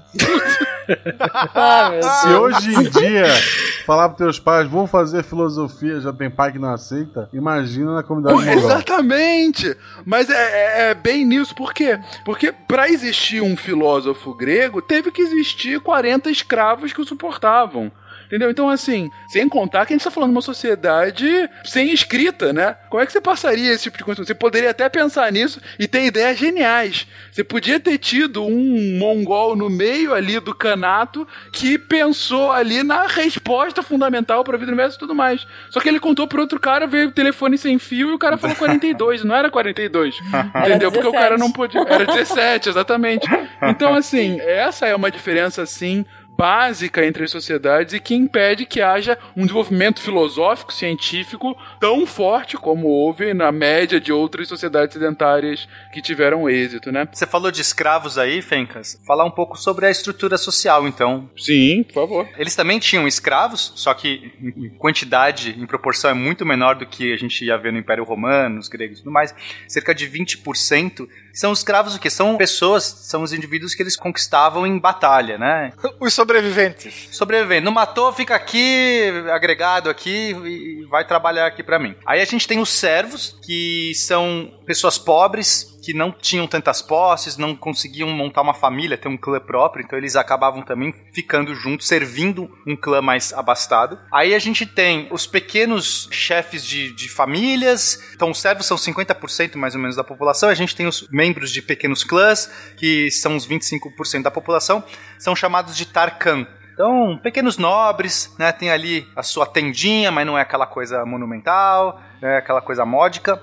E aí sim a gente tem os Noyan, que são a nata dessa sociedade, que são os grandes chefes, os membros dos grandes clãs, e são eles que vão pro Kurultai ou Kuriltai, que é essa reunião feita de tempos em tempos para tomar as, as, decisões políticas, as decisões sobre a tribo, sobre os novos chefes de clã e tudo mais. E muitas dessas tribos vai ter o grande Khan, né, que vai ser o chefe supremo, e aí isso vai variar um pouco, tanto em nomenclatura quanto em, em poder que essa pessoa vai ter. Isso a gente vai ver mais pra frente. Os escravos eram escravos para sempre. Não, não, não. nem chance Um de. dia eles morriam. Não, sei lá, de, de um dia conseguir uma terrinha, alguma coisa, coitado. Ah, é, Sete é palmos. assim, não, não existia muita mobilidade social, tá? É, diferente da mobilidade física ali que eles tinham, mas aconteciam, são casos raros de pessoas que eram agraciadas, então aquela pessoa que serviu muito uma família, é aquela coisa, o trato social, o trato particular, o cara gostou muito daquele indivíduo e acaba dando mais prestígio pra Regalia. que é, que é regalia. Então isso pode acontecer, mas não é o, o padrão. O padrão é a pessoa tá ali, ela se, se resigna na sua posição de escravo e vai viver o melhor possível dentro daquela condição. Normalmente os escravos eram especialistas em um determinado ofício nas suas sociedades de origem. Por isso que eles eram poupados. Então você vai ter um ferreiro, você vai O ter miçangueiro. Se capturar o miçangueiro, você vai ter lá o escravo Olha miçangueiro. aí.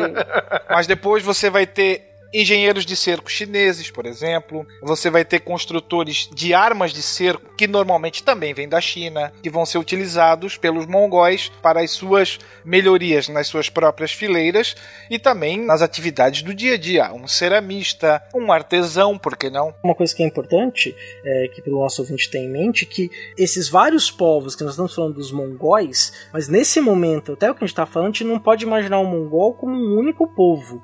Os, os mongóis eram uma série de grupos, de pequenas sociedades, tribos, que disputavam sempre o poder e o controle dos espaços, é, da caça, as mulheres, os rebanhos entre si. Inclusive, alguns escravos eram de outras tribos mongóis vencidas em batalha. Isso é sempre importante. E era um- uma sociedade que estava em constante guerra de uma contra a outra. né? Tinham períodos de paz, de trégua entre as tribos, uma tribo se aliava com a outra, entrava em guerra com uma outra, depois eh, tinha algum problema, um olhou torto, virou inimigo, ia lá e um guerreava um contra o outro. Era mais ou menos assim. A treta ali era full time. É, exato.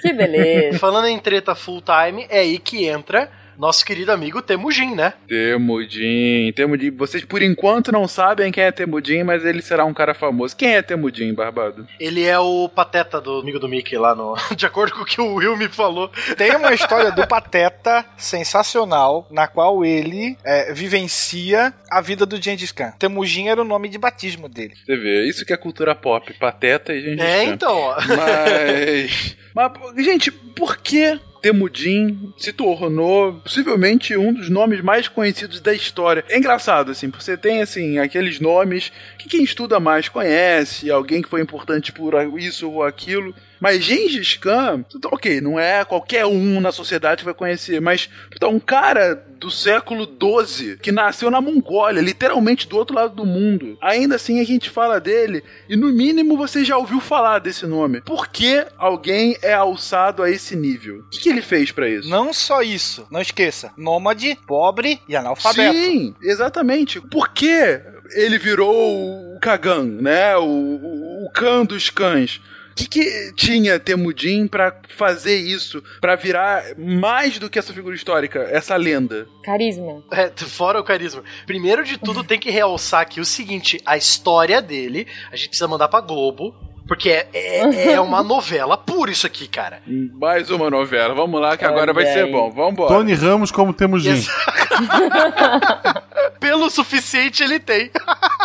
A Globo não teria capacidade para fazer uma novela sobre ele. Eu acho que tem que ser direto pro México. Tá. vamos lá, vamos lá. Vamos lá. Vida e obra de Temudin. Quem era esse cara? Como a gente comentou antes, ele era nômade, pobre e analfabeto. Então ele cresce justamente nessa vida que a gente discutiu até agora. Homens embrutecidos pela natureza, cuja atividade basicamente aqui era sobreviver. Então, desde cedo, ele vai aprender que sobrevivência é uma palavra-chave.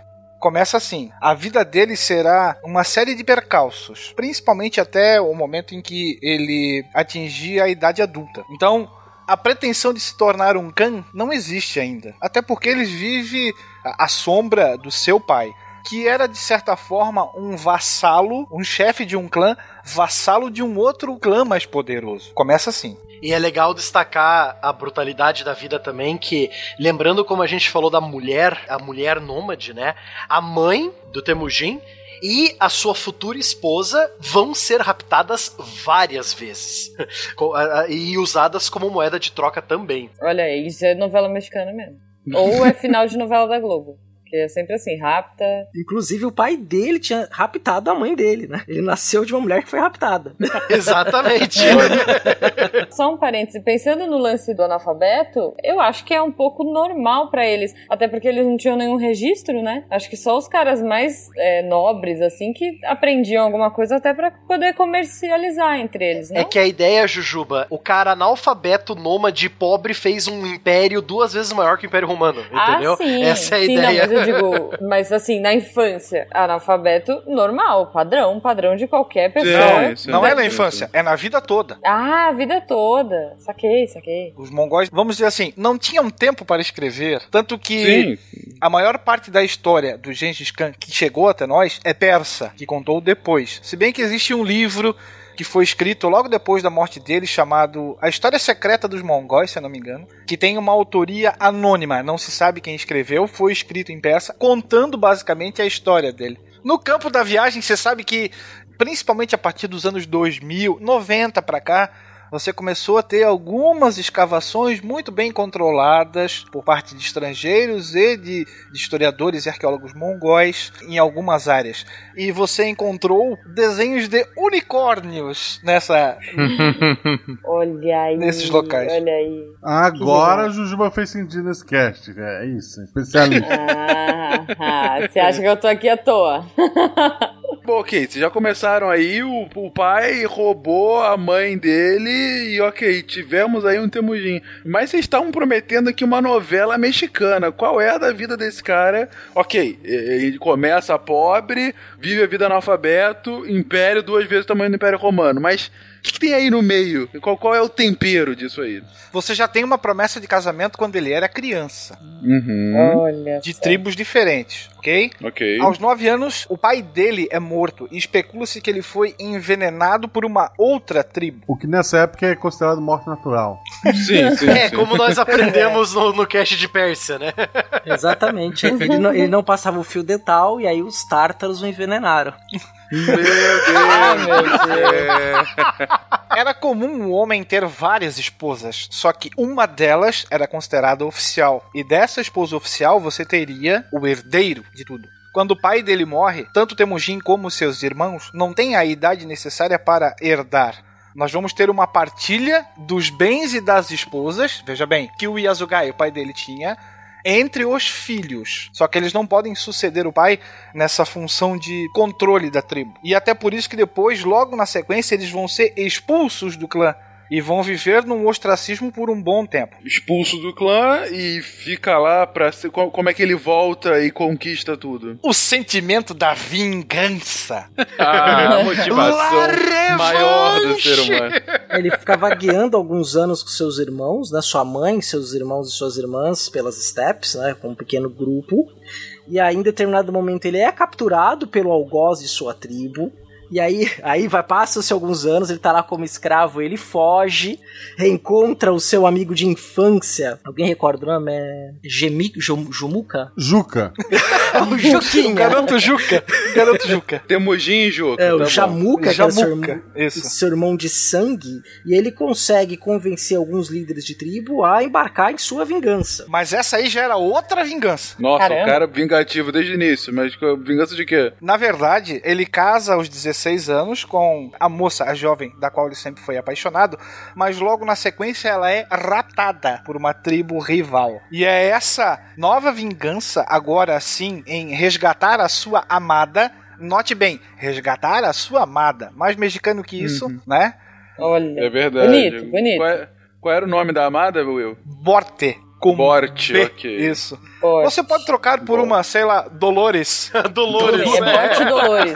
ele procura realizar algumas reuniões, buscar apoio para que ele vá atrás dela e, é claro, vingue esse rapto e comece. E aqui ele já tinha a ideia de colocar as mangas de fora e começar a se mostrar como um cara de presença, vamos dizer assim. É, Puta, ele já tá se querendo se vingar de dois grupos diferentes.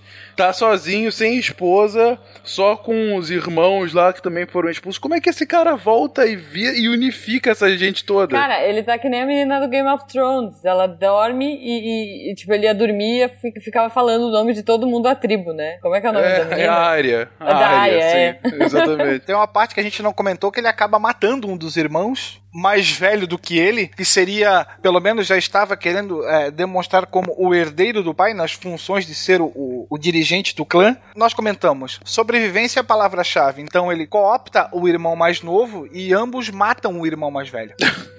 Ok. Ótimo. Ou seja, saudável. ele é expulso da sua própria tribo com seus próprios irmãos, os únicos aliados, e matam desses aliados porque ele queria mandar em todos, ele queria ser o próximo da linhagem. Cara, como esse cara unifica alguém, Will? Calma lá, cara. Pois é. A gente não chegou nos 18 anos dele ainda, hein? Imagina o tamanho do quest log que esse cara tinha. Pô, não é, cara? Isso antes dos 18 anos. Continua aí. Juventude transviada aqui. Rebelde sem Pois causa. é. Não é? Tá, mas ele só matou o irmão mais velho, né? Na verdade, não é rebelde Tipo- sem causa, rebelde sem urta, né? Porque então tem que buscar as É coisas verdade. lá ainda. Ou sem horda, né? É, sem É, ordem. rebelde sem ordem. Horda aqui sem o H, né? Horda é a, a Ah, grande é. tenda para, para Sim. os mongóis. Ah, pensei Que o nome da depois vai ser. Não. Não é. que depois vai ser utilizada como um, um termo pejorativo, principalmente pelos europeus, que vão assimilar a horda como um grupo de malfeitores, desordeiros, aquele eh, sentido que nós normalmente temos hoje também. Não por acaso, né? Mas, 18 anos então, a mulher raptada, ele tinha muito pouca força, o clã da qual ele fazia parte agora como chefe tinha, vamos dizer assim, pouca importância, e aí ele se volta para quem? Para os antigos aliados para buscar apoio, para derrotar aí sim a tribo rival. Então ele vai atrás do seu amigo Jamuka, na qual ele chegou a dividir inclusive a mesma tenda de combate por várias vezes, nos raids que eles fizeram enquanto jovens, e vai buscar a ajuda de Togru, que era líder dos Caraítas, que era uma tribo aliada. Só que aqui nós temos que pensar o seguinte: da mesma forma como a vida se passava muito rápido entre um cavalo e outro, entre uma paragem e outra, essas alianças, como o Cea comentou, também eram mais ou menos assim. De manhã você era aliado, à noite você poderia ser o novo inimigo. Ao sabor do vento, ao sabor principalmente dos interesses. Então, nós temos uma união de interesses, ele vai, resgata a, a, a esposa e se depara com ela grávida, e aí você tem um problema porque não se sabe de quem é a paternidade, se é dele ou Ah, do captor ótimo. Uhum. né? Tanto que por isso que o primogênito dele vai ficar meio que de escanteio, vai ser... Ah, esse era o primogênito, que ela tava grávida. Sim, era primogênito ainda. Caramba, vixe. E logo na sequência, quando eles vencem a tribo captora, você já começa a ter o carisma do Temujin sendo agraciado por muita gente. Muitos homens das tribos que vieram lhe ajudar acabam ficando com ele, nas tropas dele. E isso vai despertar o quê? Inveja. O- Inveja. Sempre. Outro sentimento humano Sempre. que também é bem mobilizador. Sentimento humano mexicano. Sim, ok. O seu grande amigo de infância acaba se tornando o seu maior rival. Olha que ótimo. olha. Não, Esse tá um realmente, vocês prometeram, é, vocês prometeram um plot mexicano, vocês estão cumprindo. Beleza. E aí nós vamos ter um período de conflito entre Temujin, que está aparecendo cada vez mais, e o Jamuka, que já era um comandante experiente e também tinha é, influência no meio militar. Então nós vamos ter alguns anos. E uma das primeiras batalhas entre os dois, Jamuka para tentar fazer com que as tropas dele e do seu opositor temessem, conta a história que ele pega 70 dos líderes que foram capturados e ferve nos caldeirões. Decepa a cabeça de alguns e pendura no seu cavalo e usa como adereço para mostrar o que aconteceria caso os seguidores do, do Temujin, que ainda não era Khan, não se bandeassem pro outro lado. Então quer dizer que era um cara good vibes total. É, Que senso de moda, né? Mas isso é depois do exílio da China, não é? Que ele ficou exilado na China, que porque ele e o, o Jamuka, antes deles virarem de inimigos eternos para rivais eternos, eles tinham derrotado várias de outras tribos importantes, né? É, essa aliança dos dois foi importante para pavimentar o caminho, né? E depois eles vão virar rivais justamente porque o Jamuka também queria ser o Khan dos Khans. Né, queria unificar todas as tribos. Né? Então você tem aí, além da. Porque os soldados, os guerreiros preferiam ir mais pro lado do Temujin, e aí que despertou a inveja né, de Jamuka. Olha, Os nomes são excelentes, né? É, Pô, mas isso aí é o nome de um capítulo de livro. A inveja de Jamuca, hein? Foi muito, cara. Não, e, e- e posso falar? Eu imagino assim, tipo, eles conquistaram, beleza, recuperaram a esposa do, do Temujin. Aí é aquela cena que vai passar só a música, entendeu? E mostrando os dois, assim, tipo, passando a faca geral na galera e, tipo, se olhando e dando joinha, sabe? Tipo, dando high five e tal. E aí quando, tipo, tá na fogueira, tá todo mundo, tipo, dando tapinha nas costas do Temujin e o Jamuka meio de lado, assim, comendo uma coxa de frango, tipo, no, no escuro, assim. sabe? Nossa. É isso, cara. eu imaginei agora Jamuka e Temujin correndo na praia como Rock e Apollo e se abraçando. isso. Só que aqueles corpos caídos, ensanguentados. Olho de tigre, olho de tigre. Olho É de isso. Uma tigre. música bonita, épica, sabe? Tipo. Ma- Mas Jamuca, Jamuca tem muito, cara. Ele, desde o início, ele aparece, a primeira cena dele, você via que ele, assim, ele era amigo, mas ele olhava com aquele olhar, sabe? Tinha aquele brilho no olho, do tipo, ele vai te fuder em algum momento. Teve uma câmera que focou no punho dele fechando quando alguém Exatamente. elogiou o Temujin, sabe? Mas continue, continue. Temudin e Jamuca. Jamuca com seus adereços bem, bem peculiares. É, então, eles se unem para derrotar os Merquitas, que era a tribo captora, e depois eles racham. As primeiras batalhas, o Temujin sofre um revés gigante, e ele é expulso. Ele vai passar um exílio de quase 10 anos na China, arquitetando o quê? A vingança. E essa vingança, literalmente, vem a cavalo. Cavalo e com arco e flecha, né? Então ele volta, depois de 14 anos, ele se encontra novamente. Nós temos uma série de conflitos. Até que o exército de Temujin vai derrotar o grande rival dele. E aí, é claro, como é que isso acontece? Nós já temos o exército de Jamuka juntamente com ele batendo em retirada. E o que que os homens fazem? Os próprios homens de Jamuka capturam ele e levam até o Temujin, achando que estão é, facilitando as coisas para o seu lado, vamos dizer assim. Mas existia uma única situação na qual Temujin não, vamos dizer que ele não admitia, que era a traição. E o que que ele tem ali? Homens que traíram o seu general, ainda que fosse rival. E aí o que que ele faz? Executa esses homens, deixa o Jamuka vivo para observar tudo aquilo e posteriormente executa o seu rival. E aí, meu amigo, não tem mais pra ninguém. Caraca, essas, é, essas punições mongóis, elas são bem didáticas, vamos colocar assim, não? A principal tática do exército mongol era vencer, inclusive, pelo medo. É aquela história de fazer uma vez e fazer bem feito, já servindo de recado para os outros. Então, isso tudo servia como exemplo para quem? Não para o Jamuka que já estava de joelhos e que sabia que iria perecer, mas para aqueles que talvez já pensassem em traí-lo num futuro próximo. Entendi, caramba.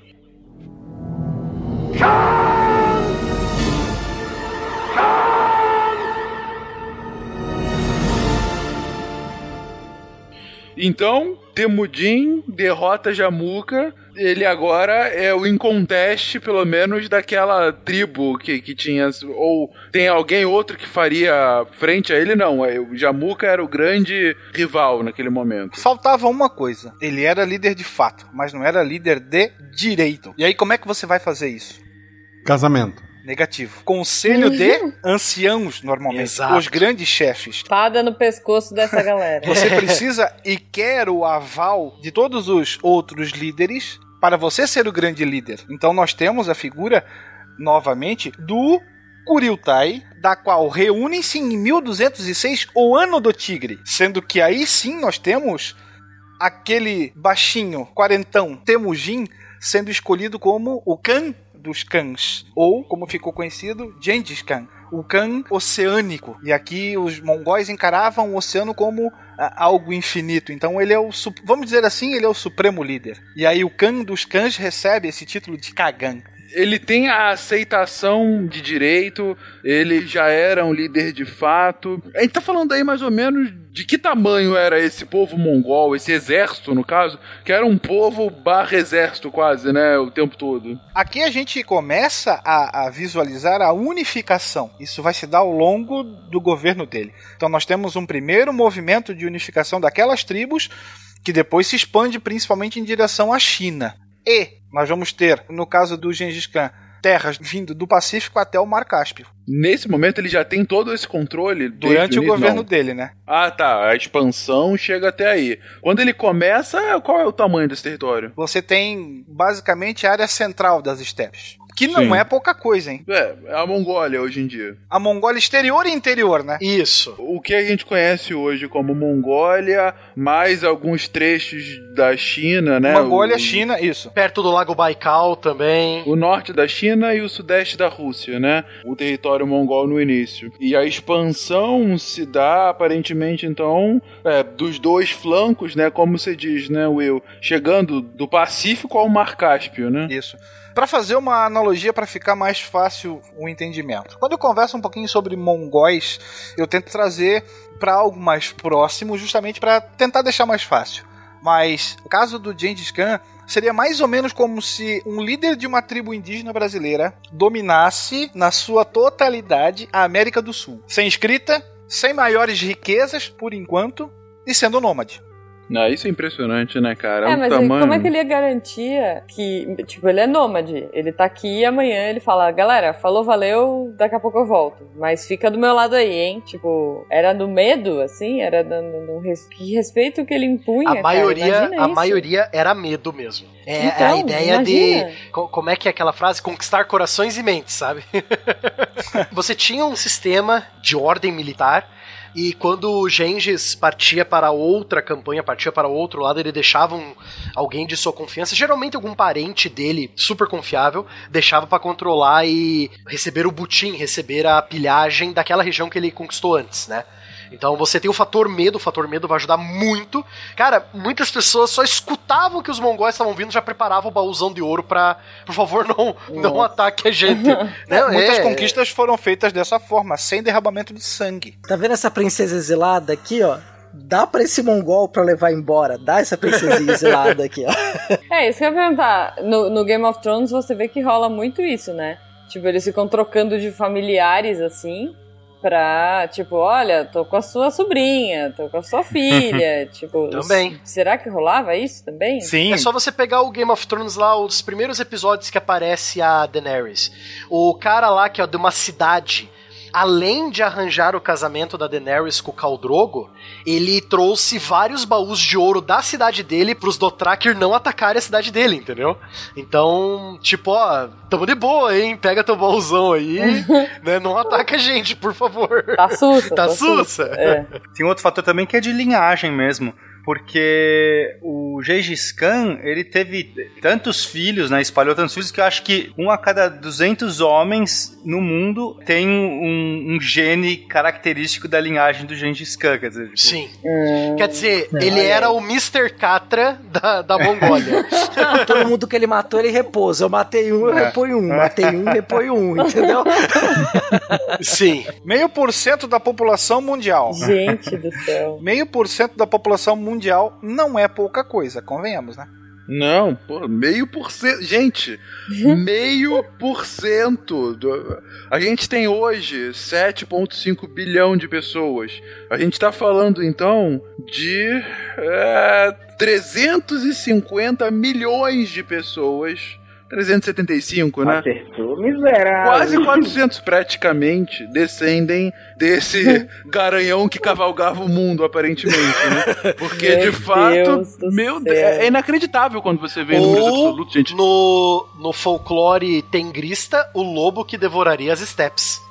Puta, É. Foram todas as steps, sem dúvida alguma. O coelho, né? Tá mais pro coelho das steps. Que, que ele devorou tá comprovado, né? Não, sem dúvida alguma. Will, e quanto tempo levou pra ir, então, dessa configuração inicial até essa expansão, até o final do, do reinado do Khan? A totalidade, você achava que os árabes tinham feito algo inédito, inimaginável até então, em pouco Não, mais sensacional. de 100 anos. 100 anos, O Khan dos Cães vai levar 25 anos para conquistar um território muito maior que o Império Árabe, muito maior que o Império Romano. Você tá dizendo que é basicamente o seguinte: os árabes chegam e falam, ah, eu saí ali do Oriente Médio e fui até a Península Ibérica em um século. Gengis Khan ouve aquilo e fala pra eles: segura aqui meu copo e veja agora. Ele vai falar, Segura o meu leite de. Segura de meu leite de segura meu égua. leite de. Ele nem desceu do pônei. Ele nem desceu do 25 anos. Os povos conquistavam, paravam, dava aquela conversada. Os Khan nem desmontava ali. Dominou, dominou, gente, vamos pro próximo, pro próximo. Já, já tocava o barco. Mas você sabe que, que isso faz sentido porque, assim, nós não temos uma cultura de cidade. Então o que, que você vai fazer com uma cidade? Você não sabe o que é aquilo, para que, que ela serve.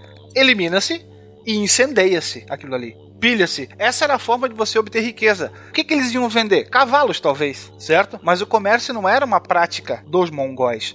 É, você, para obter riqueza, você pilhava. Então, é quase uma vida louca, não a vida louca nômade do mar, mas a vida louca da grama. Vida louca da grama.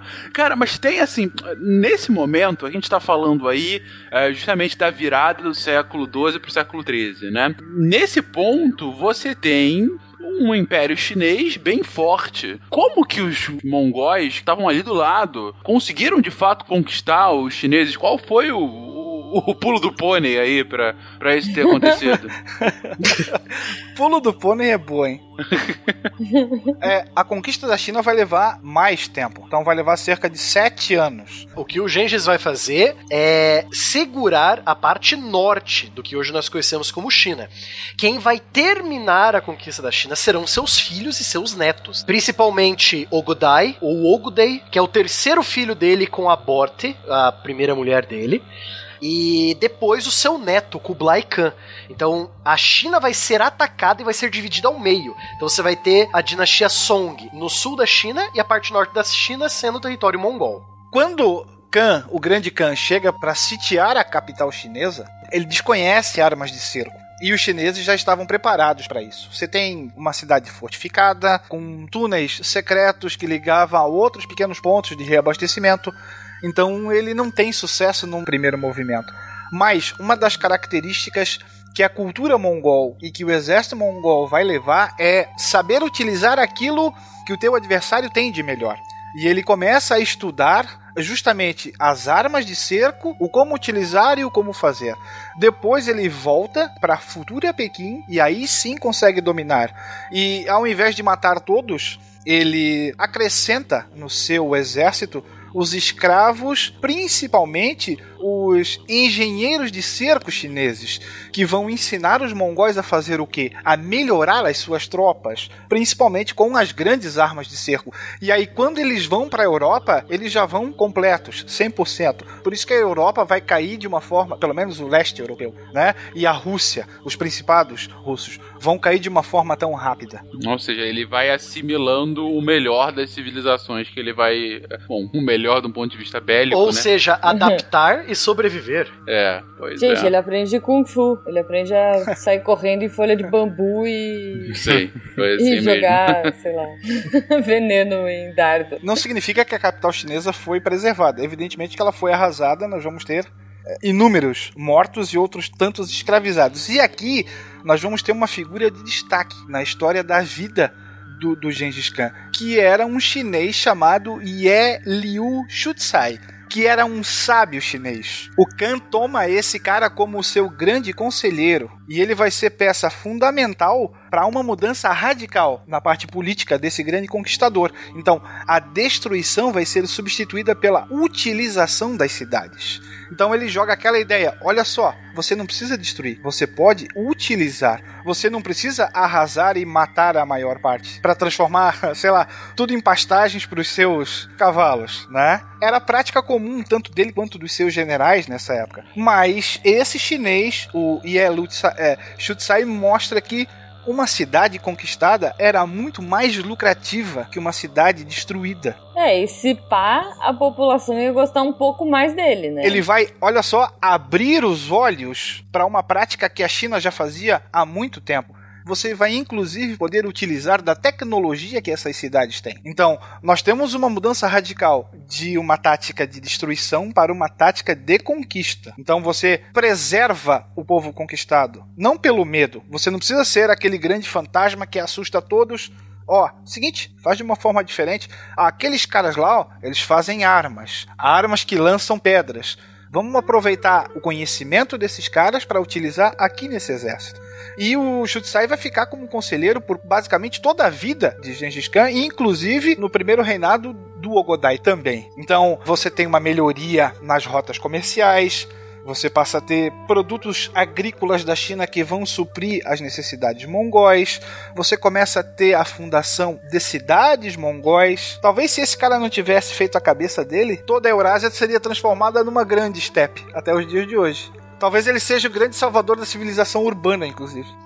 Não duvido. Olha só. Não duvido. Não é legal que a gente fez um contrafactual caso não tivesse havido as invasões mongólicas, né? Mentira, caso as invasões mongólicas tivessem sido perenes, né? Se eles não tivessem recuado posteriormente. Mas é um outro bom contrafactual, né, Will? E se fosse só terra arrasada, né? Que era o ponto original. Porque de fato a gente estaria não digo que seria uma grande step, mas no mínimo recuando o desenvolvimento da Eurásia, né, dessa região central da Eurásia, em alguns séculos, talvez. Né? E por influência desse conselheiro, nós vamos ter a, a, reestruturação de Pequim, ainda não com esse nome, mas nós vamos ter a, a instituição de uma escola confuciana em Pequim aonde os filhos e os netos do Grande Khan vão estudar e vão passar a ter uma outra visão dessa jogada política. Para quem assiste a, a série Marco Polo do Netflix, você vai reconhecer o nome que eu vou falar agora. Pequim não era chamada de Pequim nem Beijing.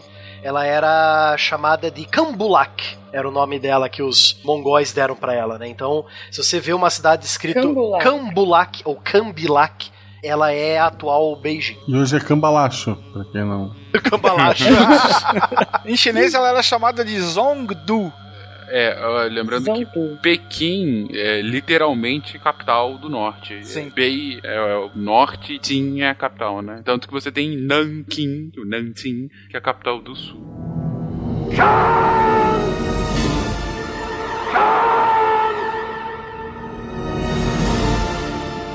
Bom, mas não foi só pra China, eles também foram pro oeste, enfim, a gente falou que eles chegaram ao Mar Cáspio, ou seja, todos os quistões, como disse o Barbado, toda a região da antiga Pérsia. A moral da história é: Gengis Khan, em 25 anos, conquistou terras da Coreia até as portas da Rússia e da Pérsia. Cara, é muita coisa. É muita coisa mesmo. Sem contar a metade da China, né? Antes até da, da primeira leva de expansão. Por um determinado momento ele vai deixar a espada, o arco de lado, para tentar organizar a vida. E aí a gente vai ter a elaboração de uma espécie de um código de leis que vai ser a chamada Yasak. Que, entre outras coisas, institui um serviço militar obrigatório a partir dos 15 anos. Você vai ter aspectos da vida civil também sendo abordados, a questão de adultério, a questão da traição, a questão do furto. Ah, quer dizer, ele pode ter 300 mil filhos, né? Em tudo que é canto, mas só ele. Não, é. Mas aqui o que pega é mais ou menos como. Vamos fazer um exemplo anacrônico. Como os Dez Mandamentos são muito mais um código para a sociedade do que um código religioso, o Yasak vai ser a primeira vez em que um líder estava acima de todos os outros chefes tribais, estava impondo algo ainda que fossem leis orais. Mas pensando, faz sentido, né? Porque imagina a porrada de filhos. Se todo mundo. Tipo, agora que ele conseguiu unificar tudo. Se todo mundo falasse, não, mas eu sou filho do Khan, eu sou filho do Khan, e tipo, começasse a brigar de novo. Teste de. DNA. É. Ratinho é inventado. Ok, né? ratinho! Vai, sombra! e assim, ele aborda muito pouco de religião nesse código. Porque, como nós já comentamos anteriormente, a questão da religião era totalmente permeável, desde que você observasse a questão ali da traição, alguns preceitos básicos. Se você era cristão, budista, qualquer outra, isso não interessava, não era um óbice. Diferente do que acontece, por exemplo, na história da Europa. E aí, depois de arrumar a casa, aí sim, nós partimos então para a conquista propriamente dita. É interessante, ou seja, nesse momento ele acaba criando as bases sobre as Para quais foi, é, exatamente, foi necessário para ter um império desse tamanho, né? As bases que seus filhos e netos vão usar depois pra expandir ainda mais. Sim, sim, sim. É, porque é aí que tá, em 25 anos, essa conquista inteira, esse tamanho de território que eu já, já tinha falado. Vocês querem falar ainda de Khan vivo ou já matamos ele aqui agora? 72 anos, pra época, já tava fazendo hora extra, né? Exatamente. 72. Não, e 72 anos, vamos falar pra um povo guerreiro, um No cara que lombo, tava no ali no, lombo no, um lombo dos no lombo do pôneis. cavalo. É. No lombo Atirando dos pôneis. flecha. Exatamente. Mas, em determinado momento, claro, ele acaba morrendo. Ele morre em combate, gente? Como é que é a morte de Khan? Existem algumas especulações quanto a isso. Alguns afirmam que ele morre de malária, outros falam que ele literalmente caiu do cavalo num dos raids da qual ele estava organizando ainda. Caramba. Nossa. Mas tem uma outra história que fala o seguinte: quando ele estava perto de morrer, ele escreve uma carta dizendo o seguinte: Uso as mesmas roupas e como a mesma comida que os vaqueiros e os tratadores de cavalo. Fazemos os mesmos sacrifícios e compartilhamos as mesmas riquezas. E ele se orgulhava disso. É, você não distinguia ele por uma roupa, por um ornamento, talvez pela grande tenda somente nos momentos de parada. Fora isso, ele estava no meio da tropa. Ele estava, na maioria das vezes, conduzindo seus homens para a batalha. E tem uma outra história bem legal, que é a história do sepultamento dele. Então, ele não queria nada que ficasse muito na cara, porque nós já tínhamos saqueadores de tumba e tudo mais. Então, o que, que ele determina? Que ele fosse enterrado numa região próxima onde ele nasceu, mas que a sepultura dele deveria ser totalmente descaracterizada. E todos aqueles que eles encontrassem pelo caminho durante o féretro, vamos dizer assim, deveriam ser mortos, para não revelar a Nossa. ninguém o local ou para que direção ele estava indo. E aí se fala que depois que ele é enterrado, os soldados fazem trotar ali alguns milhares de, de pôneis de cavalos para remexer a terra, para mostrar que não houve nada. Os guardas que participaram desse sepultamento são mortos também, e todos aqueles envolvidos nisso vão ser mortos, para que ninguém soubesse onde ele estava sepultado. Já temos o plot do, do próximo jogo do Tomb Raider.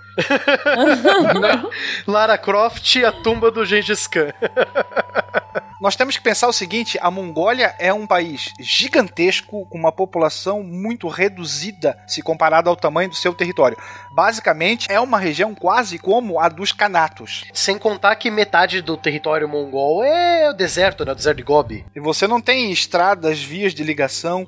Você imagina tentar, é considerado um dos grandes mistérios da história já há um bom tempo, a tumba do Gengis Khan. Como é que você vai pesquisar isso? Né? Foi só a partir, principalmente, da queda da União Soviética em diante, é que nós tivemos uma permeabilidade maior em relação às autoridades da Mongólia para que isso pudesse ser analisado, mas sem permitir escavações ou métodos invasivos, eles mesmos dizem que não precisam disso. E os mais antigos falam que, assim como ele não queria que essa região, que o local da tumba dele fosse identificado, para eles deve permanecer assim. Se sabe que talvez tenha sido numa montanha sagrada, mas ex- existiam cinco montanhas sagradas no local. Eles especulam que isso tudo foi feito de forma proposital para evitar isso. É claro que era regra, meio que regra na época, que você vai ser enterrado com boa parte da sua riqueza. Eu acho que mais do que um jogo do Tomb Raider, um livro do Dan Brown.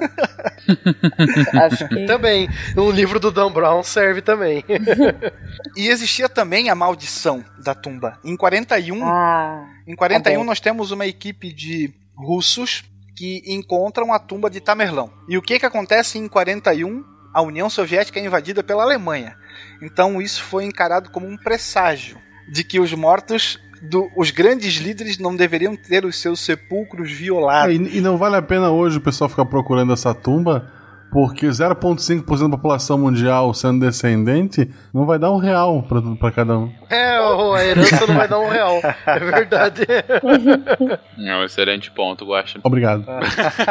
E como a gente tá vendo, um império gigantesco morre o líder e unificador. E aí, gente? Sussa, né? Os filhos estão de boa. É, como é que os 10 mil filhos? É, ou como uma boa novela mexicana vai rolar treta. Agora é a hora da treta. É destapeamento, aquele tapa falso. É, é isso que eu espero. Vocês me prometeram uma novela mexicana. Exatamente. Qual é a consequência política da morte do Khan? Antes de morrer, ele nomeia o terceiro filho, o Godai, como seu sucessor. Mas Isso, terceiro. o primeiro era Joti. Ah, o, o primeiro era aquele da dúvida, Exato. né? Era o filho. Olha só, o filho da dúvida. O filho da dúvida. O filho da dúvida. É verdade. Era o, era o, o Gengis Snow. Das Neves. É grama, grama. Gengis É, grama. é, Jorge da grama. Joe da grama. Gengis, Gengis. Jorge. ok. Pra que o Godai assumisse, você teria que ter a convocação do Kyuritai, que referendaria tudo isso. Agora, convenhamos, como é que você vai reunir um povo nômade que vive a milhares de quilômetros, uma tribo da outra? Isso demora. Então, até que isso fosse ratificado, Tolui, o segundo filho, assume numa regência. Até que o novo Khan fosse, vamos dizer assim, homologado. Isso vai acontecer, essa regência acontece por dois anos. Então, Somente em 1229 o Kyuritai se reúne e homologa o Godai, passa a ser o novo Khan. E aqui a gente começa o período do apogeu mongol. Com essa demora de fazer decisões, até parece o governo brasileiro.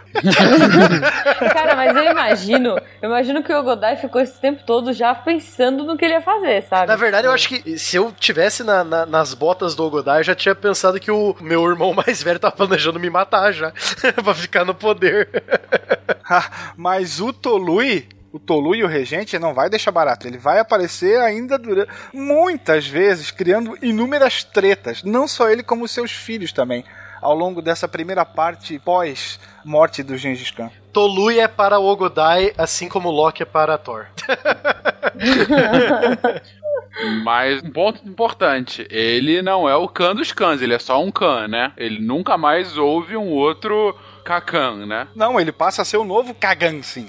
Ah, ele é o novo Kagan? Sim. É o mesmo título do pai? Por isso que ele precisa ser referendado pelo Kyuritai. E ele mantém o Shutsai como seu conselheiro, mesmo depois da morte de seu pai. E aí nós vamos pra onde? Agora, com força total, China e Coreia. E a partir do governo dele, nós temos a utilização de um provérbio, principalmente vindo desse conselheiro. Um império que foi criado a cavalo não pode ser governado a cavalo. Então você precisa do quê? De uma elite governante capacitada.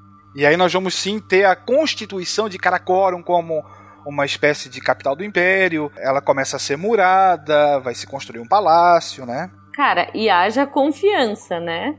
Vamos combinar, porque olha só, e você vai lá, conquista o negócio, fala, é meu. Aí você vira pro seu amigo e fala, brother, cuida aí, mas é meu, beleza, beleza. E vai pra próxima. Tipo, haja confiança, né? É, haja medo. Não né? só confiança, mas medo. Medo, É. principalmente Então. medo. Se vai, ele deixava uma parte do exército ali também, né? pra- Existe também um pouco de, de carisma, né? A gente sabe Sim. que foi uma pessoa com uma, um poder, uma influência pessoal muito forte. Mas basicamente é o medo que sustenta esses laços aí, essas, essas confianças todas. Não é à toa que a imagem dele não é muito bem quista, principalmente pelos conquistados. Você tem a imagem daquele líder impiedoso, um carnificina, daí pra baixo. E também não é só o medo que os povos sentiam dele. Também era, tu quer que a tua tribo seja a tribo independente do Zé Ninguém? Ou tu quer que a tua tribo seja conhecida como uma, uma das tribos do Gengis Khan, que já espanta outras tribos de, de outras regiões de atacar ali, porque se tu mexer com a gente, mexe com o Gengis Khan. Sim. Então, Com a morte do Gengis e o Ogudai como grande Khan agora, né? Ele já, já vai começar uma ideia, ele vai expandir ainda mais o território que seu pai começou a fazer, seus filhos vão fazer isso também, né? Um deles, que era o, o Kublai. Nós vamos ver uma divisão meio que administrativa que vai virar uma divisão nacional no futuro, depois da morte do Ogudai. São os quatro grandes canatos que surgiram depois da morte do Ogudai, né? Ou durante o governo dele e depois da morte dele se tornaram países independentes. Você vai ter o Kanato da China, que vai ser governado pelo filho do Ogudai, pelo Kublai Khan, que o Kanato da China vai englobar o território original mongol, a Coreia e a China, e o Tibete. Você vai ter o Kanato de Chagatai, no meio, tipo, ele vai ser o. Onde você imagina ali Cazaquistão, Turcomenistão, onde eles estão, não sei onde eles estão é, até o Mar Cáspio ali, no norte da, da Índia, vai ter ali o Kanato de Chagatai. Na Pérsia e depois na Mesopotâmia, você vai ter o Ilkhanato da Pérsia, com outro governante, né, que obedecia ao Ogudai depois da morte do Ogudai vai se tornar independente, e você vai ter o Kanato da Horda Dourada, que são os mongóis que entrarão em contato com nossos queridos amigos russos. Não só entrarão em contato, como baterão. É, não só entrarão em contato com os russos e com a Europa, como baterão e farão chover flechas. Inúmeros coices. e os deixarão submissos durante muito tempo, inclusive. Muito tempo. Então temos aqui os quatro, os quatro divisões do Império. Temos aqui um novo, uma nova configuração dessa geopolítica do leste. E novas ondas de expansão também. Sim, lembrando que a partir de, do Canato ele vai chegar até as portas da Polônia, né? Vai conquistar a China como um todo, vai conquistar a Pérsia posteriormente. Vai dar uma volta no Japão. Vai dar uma volta no Japão, como a gente comentou no cast de Japão, vai conquistar a Coreia. Até o final, até o, o início do perigeu, até o, ápice do Império Mongol, gente, a gente tá falando aqui no maior império em extensão, né, contínua da história da humanidade. Nenhum império foi tão grande quanto o Império Mongol no século XIII. Mas a história da expansão do Império Mongol, as consequências dessa expansão e, para nossa continuação dos nossos casts de história, o início, por exemplo, da Rússia, ou as consequências, por exemplo, na Pérsia, ou quais foram as consequências na China, a gente vai ver em próximos episódios aqui de história no SciCast. Ah.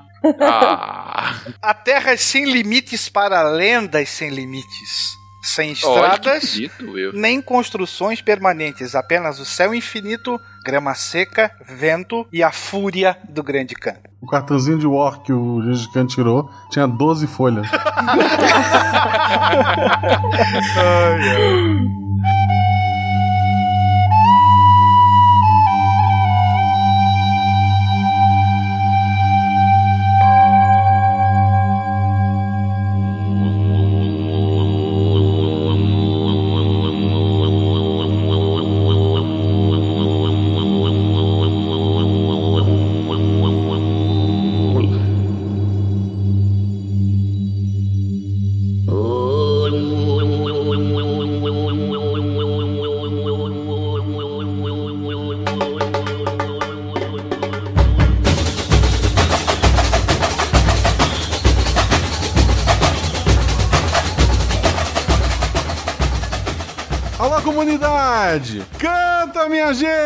Gente! Estou aqui essa semana com o nosso mestre de bateria Fencas. Esquidum, esquidum! Nossa rainha da escola, Jujuba. A Juliana não quer sambar.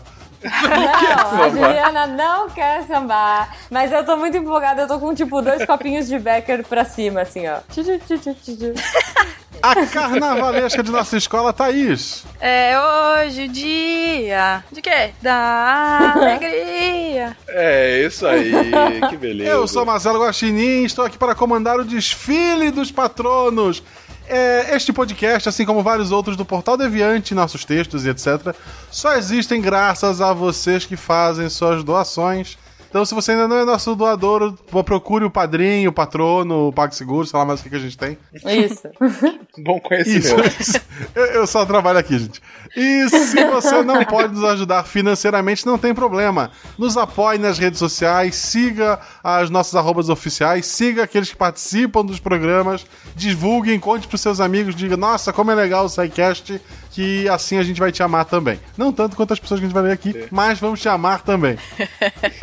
E Guaxa, essa semana, pra quem não ouviu os recados, fica o reforço aqui. Amem a arroba Mundofine, que está patrocinando o SciCast, um SciCast ao vivo, especial, repetaculê, na Campus Party. Então entrem lá no Twitter, arroba Mundofine, Exato. e mandem seu amor e falem do SciCast pra eles. Muito amor, balas E se você quiser Tarek no carnaval, tem um miçangas muito antigo sobre isso, procurem lá.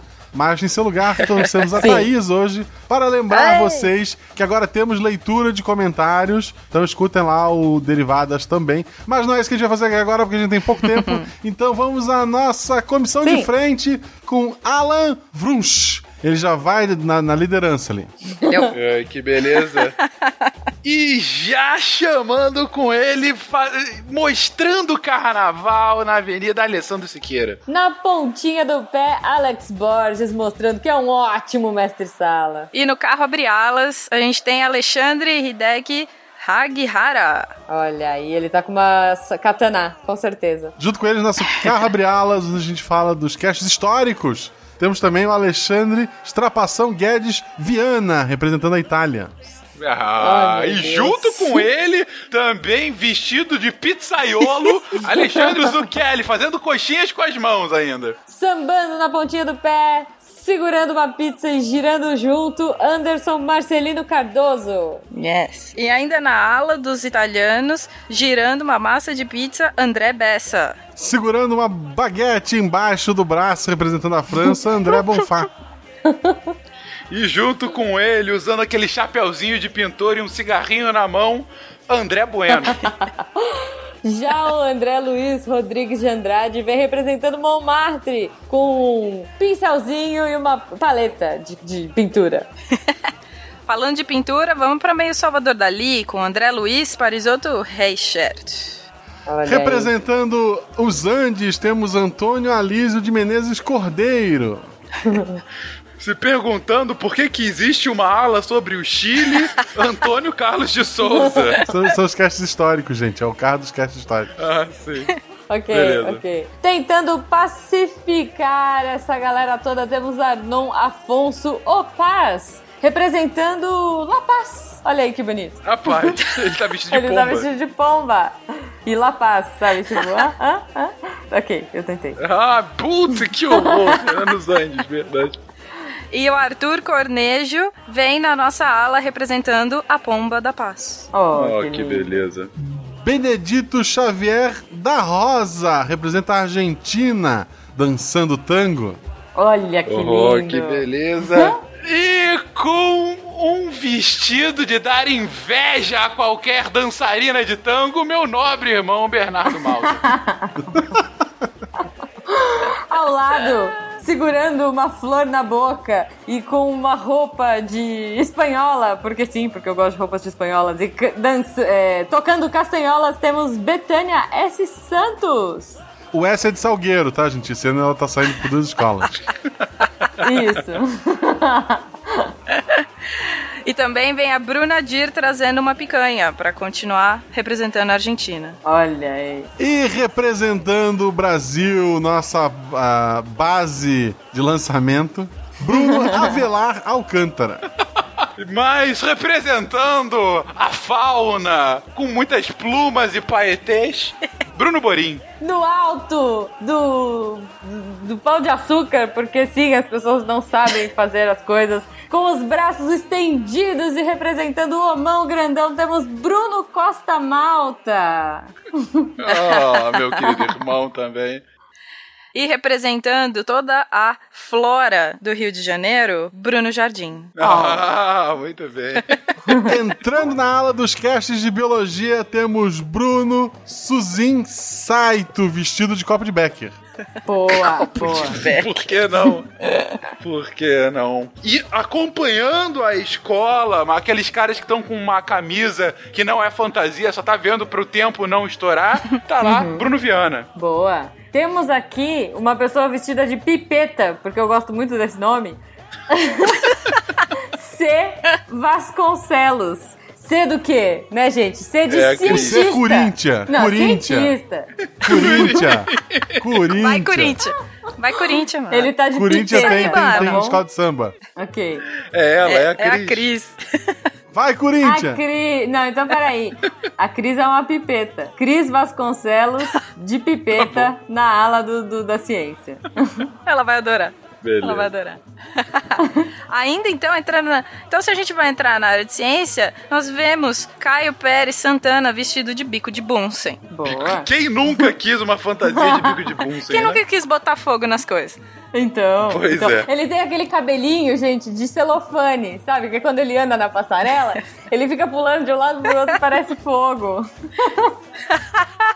E temos o trio de cientistas no centro desta ala: Carlos Alberto de Souza Palmezani, Carlos Alípio Flores de Moraes e Carlos Eduardo Balbino da Silva. Boa. Muito bem.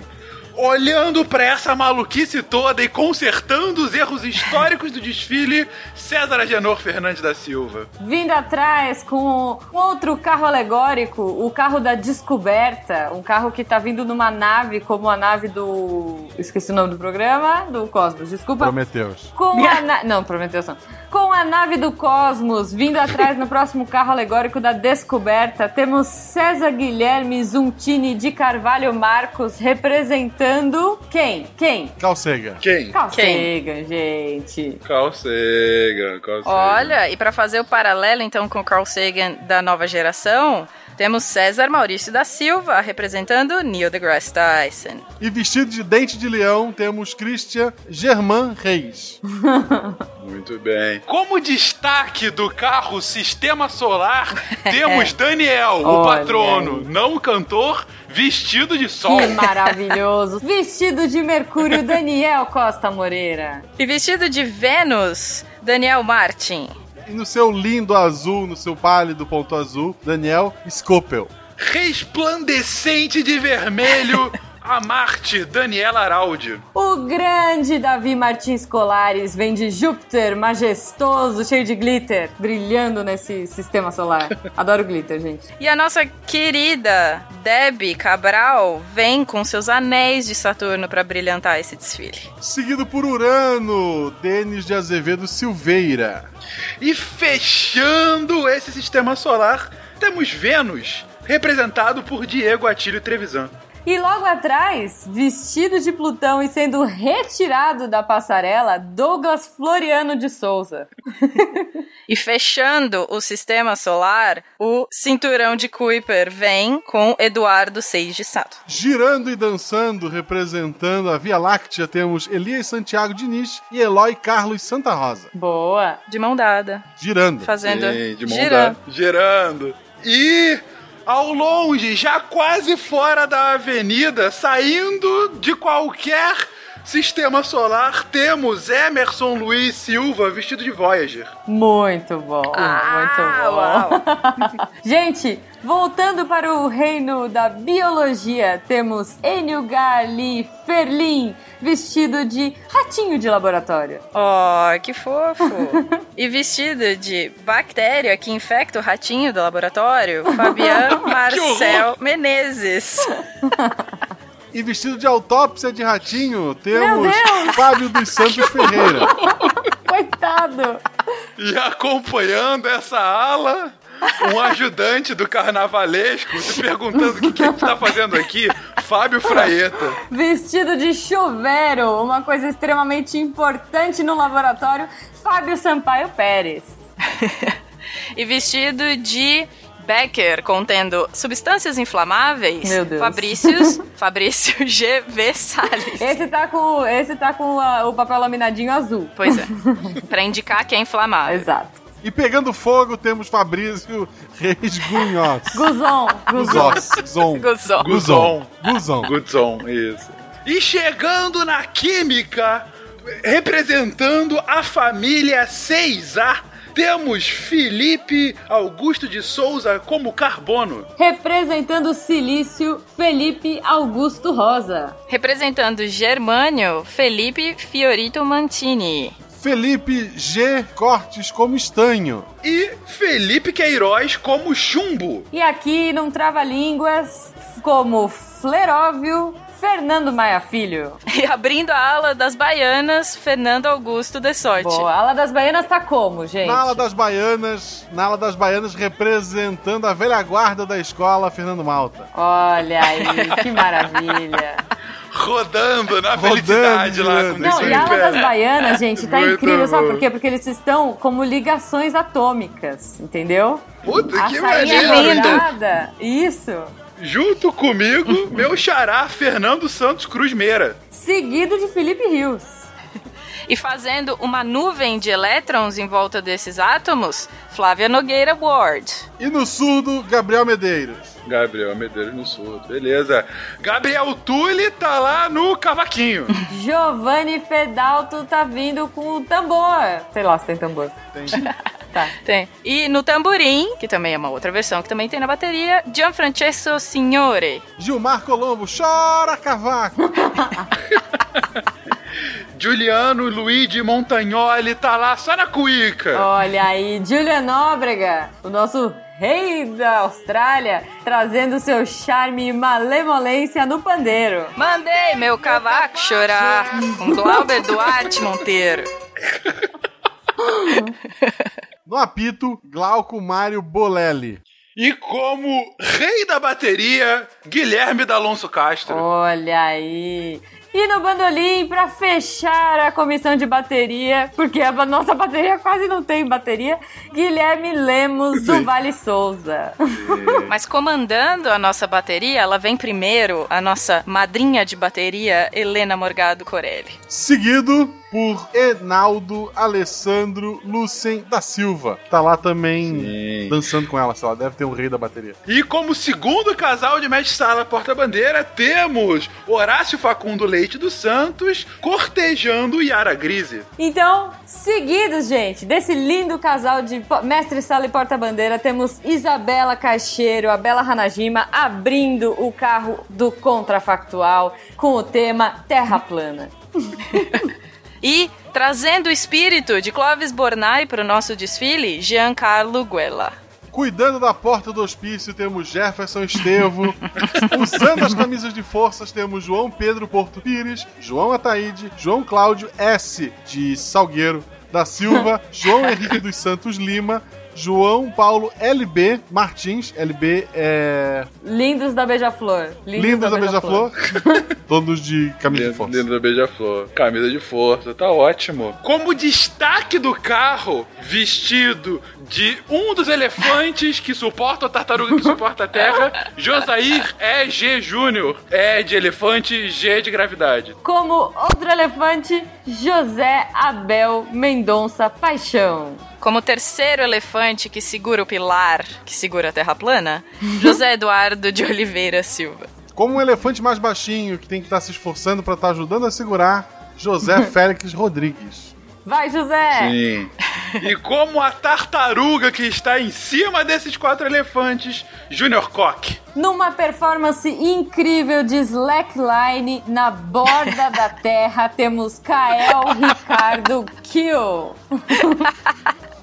E como possível muro depois da Antártica, Kelvin Costa. Continuando agora os, os destaques de chão do Contrafactual, temos Leandro Gomes Correia, vestido de Jesus. Vestido de Jesus, é verdade. Temos também Leonardo Teixeira, Vestido de. Puta, eu tenho conta factual, eu não lembro dos meus próprios episódios. Vestido de um maratonista que nunca se cansa. Boa. Ah, boa. Suando, né? Suando pra caramba, mas nunca cansado. Seguido de Lindonil, R Reis, aquele que nunca dorme. R de. sei lá. Resistente. Highlander. Highlander. ok, ok. Representando os vampiros do Contrafactual, Lucas F. Marre. Boa. Representando os vampiros que brilham, Lucas Moreno Alencar. Sim. Representando os vampiros que não brilham e por isso são melhores, Lucas Rodrigues Oliveira. Representando os vampiros vegetarianos, Lucas Rosa. Os vampiros que se alimentam de ratinhos e animais. Mas não é vegetariano. Sim. Vegetariano se ele morder a maçã do rosto e a batata da perna. Eles se chamam de, eles se chamam de vegetariano, tá? Pois é. Representando os humanos que gostam dos vampiros que brilham, Lucas Tonon. Ele gritou lá de trás: tô não. Não. Representando o vampiro que caça outros vampiros, Lucas Valente de Brito Oliveira. Ó, É um Boa. cara muito valente, apesar Pois de. é, a-? Afinal, né? É verdade. Representando a futura invasão alienígena, Luiz Salles. Representando uma inteligência artificial, temos Luiz FFM Costa. FFM de. É, Frequência fera- modulada. Isso. fera, frequência modulada. Fera futura matadora. Pode crer. ok, pode ser também. FFM de Fera Futura Matadora. Representando os humanos que viraram quadrúpedes, Luiz Ferraz. Representando, e se Portugal não tivesse descoberto o Brasil, Lusitano B. Ferreira. O mundo gira e a Lusitana roda. Nossa, essa é Essa é velha. E representando todos aqueles que sobreviveram à criogenia, Maicon RBD Santos. Ele sobreviveu à criogenia e trouxe de volta os Isso, rebeldes. ele foi congelado quando o rebelde estava no auge. Boa, Exatamente. boa. Representando então aqui a lista dos votantes de Facebook: Marcelo Aguiar Langami, Marcelo Chaves Gonçalves, Marcelo Montanher Marcelo Pelim, Marcelo Santana do Amaral. Eles adoram fazer textão e postar fotos de churrasco. Voltando pro carnaval e representando a ala nipônica, Márcia Thier. Vestido de Jim Carrey, temos Márcio Costa. Enquanto isso, no camarote daquela marca de cerveja muito famosa, Marcos Roberto Souza Pereira pouco se importa com o desfile, só está se divertindo. Marina Mieko Oxian com seu abadá da marca de cerveja que ninguém liga, que ninguém bebe, está curtindo e comendo canapés. O Mário César Sanfelice traz a felicidade para esse desfile. Olha, ele- vamos pro camarote. Ele tá fazendo o que no camarote? Pois é. Tá sendo feliz Tá no sendo camarote. feliz, Tá é, espalhando tudo bem, felicidade. É melhor a gente Tá não espalhando saber. felicidade. Tá bom, é melhor. É é melhor. melhor a gente não saber. Conduzindo a, prim- a pequena ala do Missangas, temos vestido de fada do dente, Marlene Zenz. Representando todos os dubladores, temos Masaki, que está falando sendo dublado na avenida. Olha aí, aproveitando e estendendo seus tapetinhos e vendendo sua arte, temos Matheus B. Gondolfo e Matheus da Silveira. Só vamos acelerar um pouco ali, gente, porque tá ficando um buraco ali. O Matheus Gondolfo não tá deixando o pessoal passar. Ninguém Ah, pronto. É que ele estendeu o tapetinho no chão, cara. Ele pôs o tapetinho no chão e não quer que a galera pise nas artes dele. Exatamente. Ninguém passa do Gondolfo. E tentando manter a evolução da escola, Maurício Júnior e Maurício Linhares estão puxando a ala para não fazer esse buraco. De frente pra essa parte do desfile, focamos agora num camarote, a prova de som, onde toca música baiana, onde Maxwell Pinto Sampaio canta. O Pinto do meu pai. Ah, pronto. Puta que horror. Meu Deus, ok. Correndo pra não perder tempo e não tirar pontos da escola, Michael E. Sato, vestido de unicórnio. Olha aí que coisa linda. Seguido de Miriam Itsuki Ito, que vem com violão tocando Raul. A Nayene Ferraz traz todas as misturas de comida estranhas que ela come na casa dela. Vestida de garota calendário, temos Nanaka. Não, calendário Decatrian, por favor. É, pode Mas Por que tem uma favor. página a mais, olha que bonito. Isso. Ai, ai. E ao mesmo tempo, ah, vestido de Tarek no carnaval, Otávio Henrique. Que beleza. O Tarek tá no nosso, na nossa ala, na ala dos miçangas. Ele gosta do Guaxa Sim, mesmo. exatamente. Tem, na verdade, tem toda uma ala só de Tarek, com várias roupas dele. Fazendo é, cachorrinhos de bexiga, vem Paulo Rig, vulgo Beto Patux, e jogando pra plateia. E como tentáculos de chuchulo, vem Pedro Carneiro, Pedro Ivo de Araújo do Nascimento, Pedro Paiva, Pedro Silva. Como os tentáculos traseiros, temos Rafael A. Oliveira, Rafael H. Campos, Rafael Meirovitch Tellerman, Rafael Miceli, E como cabeça de chuchulo, Rafaela Pereira, esbanjando seu gingado na Sapucaí. Muito bom, excelente. Vestido de bombom, Rafaelo de Souza Lima, e entregando doçura para a passarela. E pra melhorar o cheiro desse povo todo passando na Sapucaí, vem Rafael Mendonça trazendo um palo santo. E conduzindo esse desfile está Renato Aguiar. Ai, meu entregar piada. Deus. Que piada infame, cara. Que piada E infame. o que que ele está a guiar? Ele está a guiar um veículo próximo ao Renato Olha Fusco. só. Azul. Meu chuchulo. Meu... Azul, azul. Azul. E, tirando uma partidinha de Street Fighter na ala do Meia Lua, temos Ricardo C. Campinas e Ricardo Gomes. Montando o Yoshi, Rinaldo igual o Júnior. Ele tá de Mario bebê, né? Do, do Yoshi 2. Exatamente. Boa. Total. Vestido de Echo The Dolphin, temos Rodrigo A. Fox. Meu Deus. ok.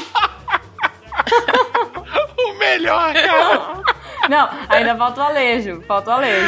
Ai, desculpa, cara. que ficou muito bom. Vestido de Mário Verde, Rodrigo César Braga. Vestido de- do jogador Alejo, temos Rodrigo do Couto Fonseca. Vestido de Princesa Zelda, Rodrigo Kendi Shimada. Vestido de Ganondorf, Rodrigo Ribeiro. De Princesa Peach, Rosineide Alves. Muito bom. De fita sendo assoprada do Master System, Rudieri Turcello Callback.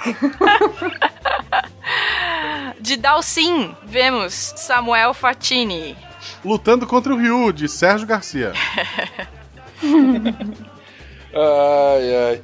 De jogador de LOL frustrado com a sua derrota, temos Silvio Antônio Siqueira da Cruz. Boa.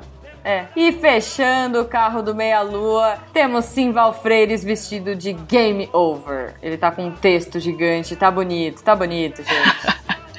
Temos Thaís B. Costa falando de derivadas e integrais e comentários e e-mails e tudo.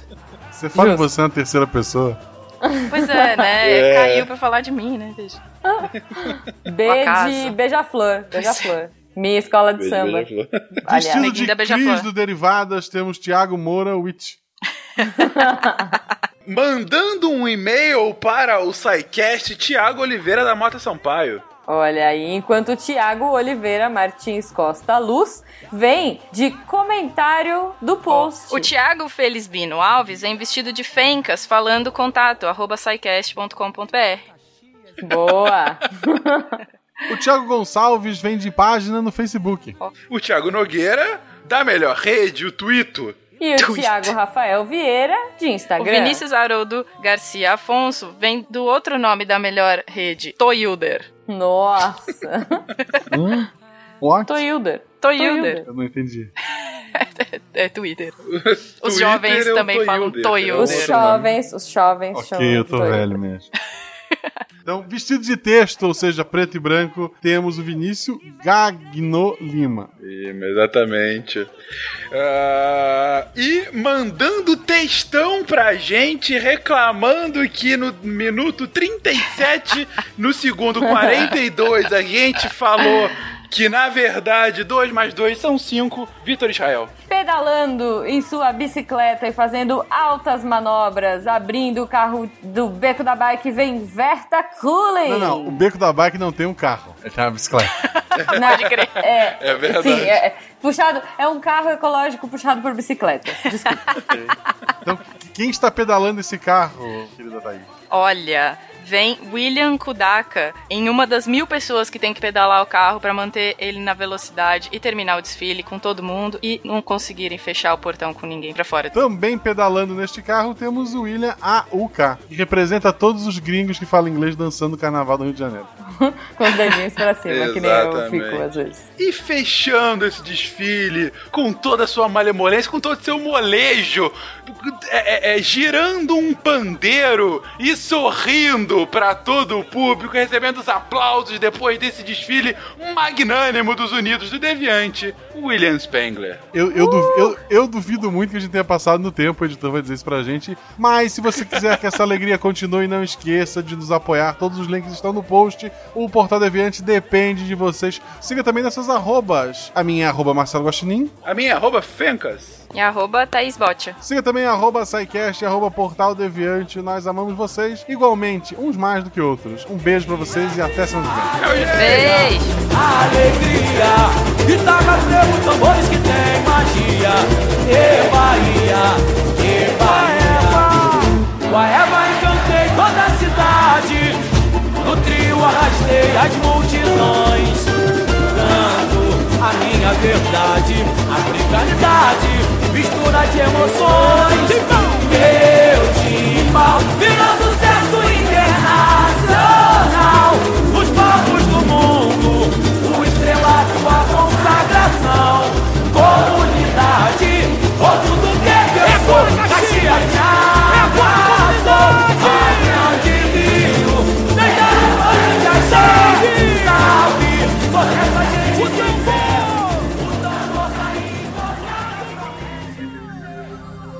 Se a ciência não for divertida, tem alguma coisa errada.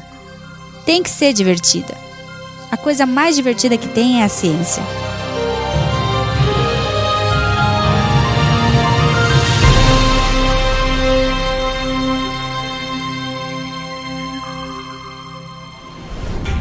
Este programa foi editado por Tapcast. Edições e Produções de Podcast.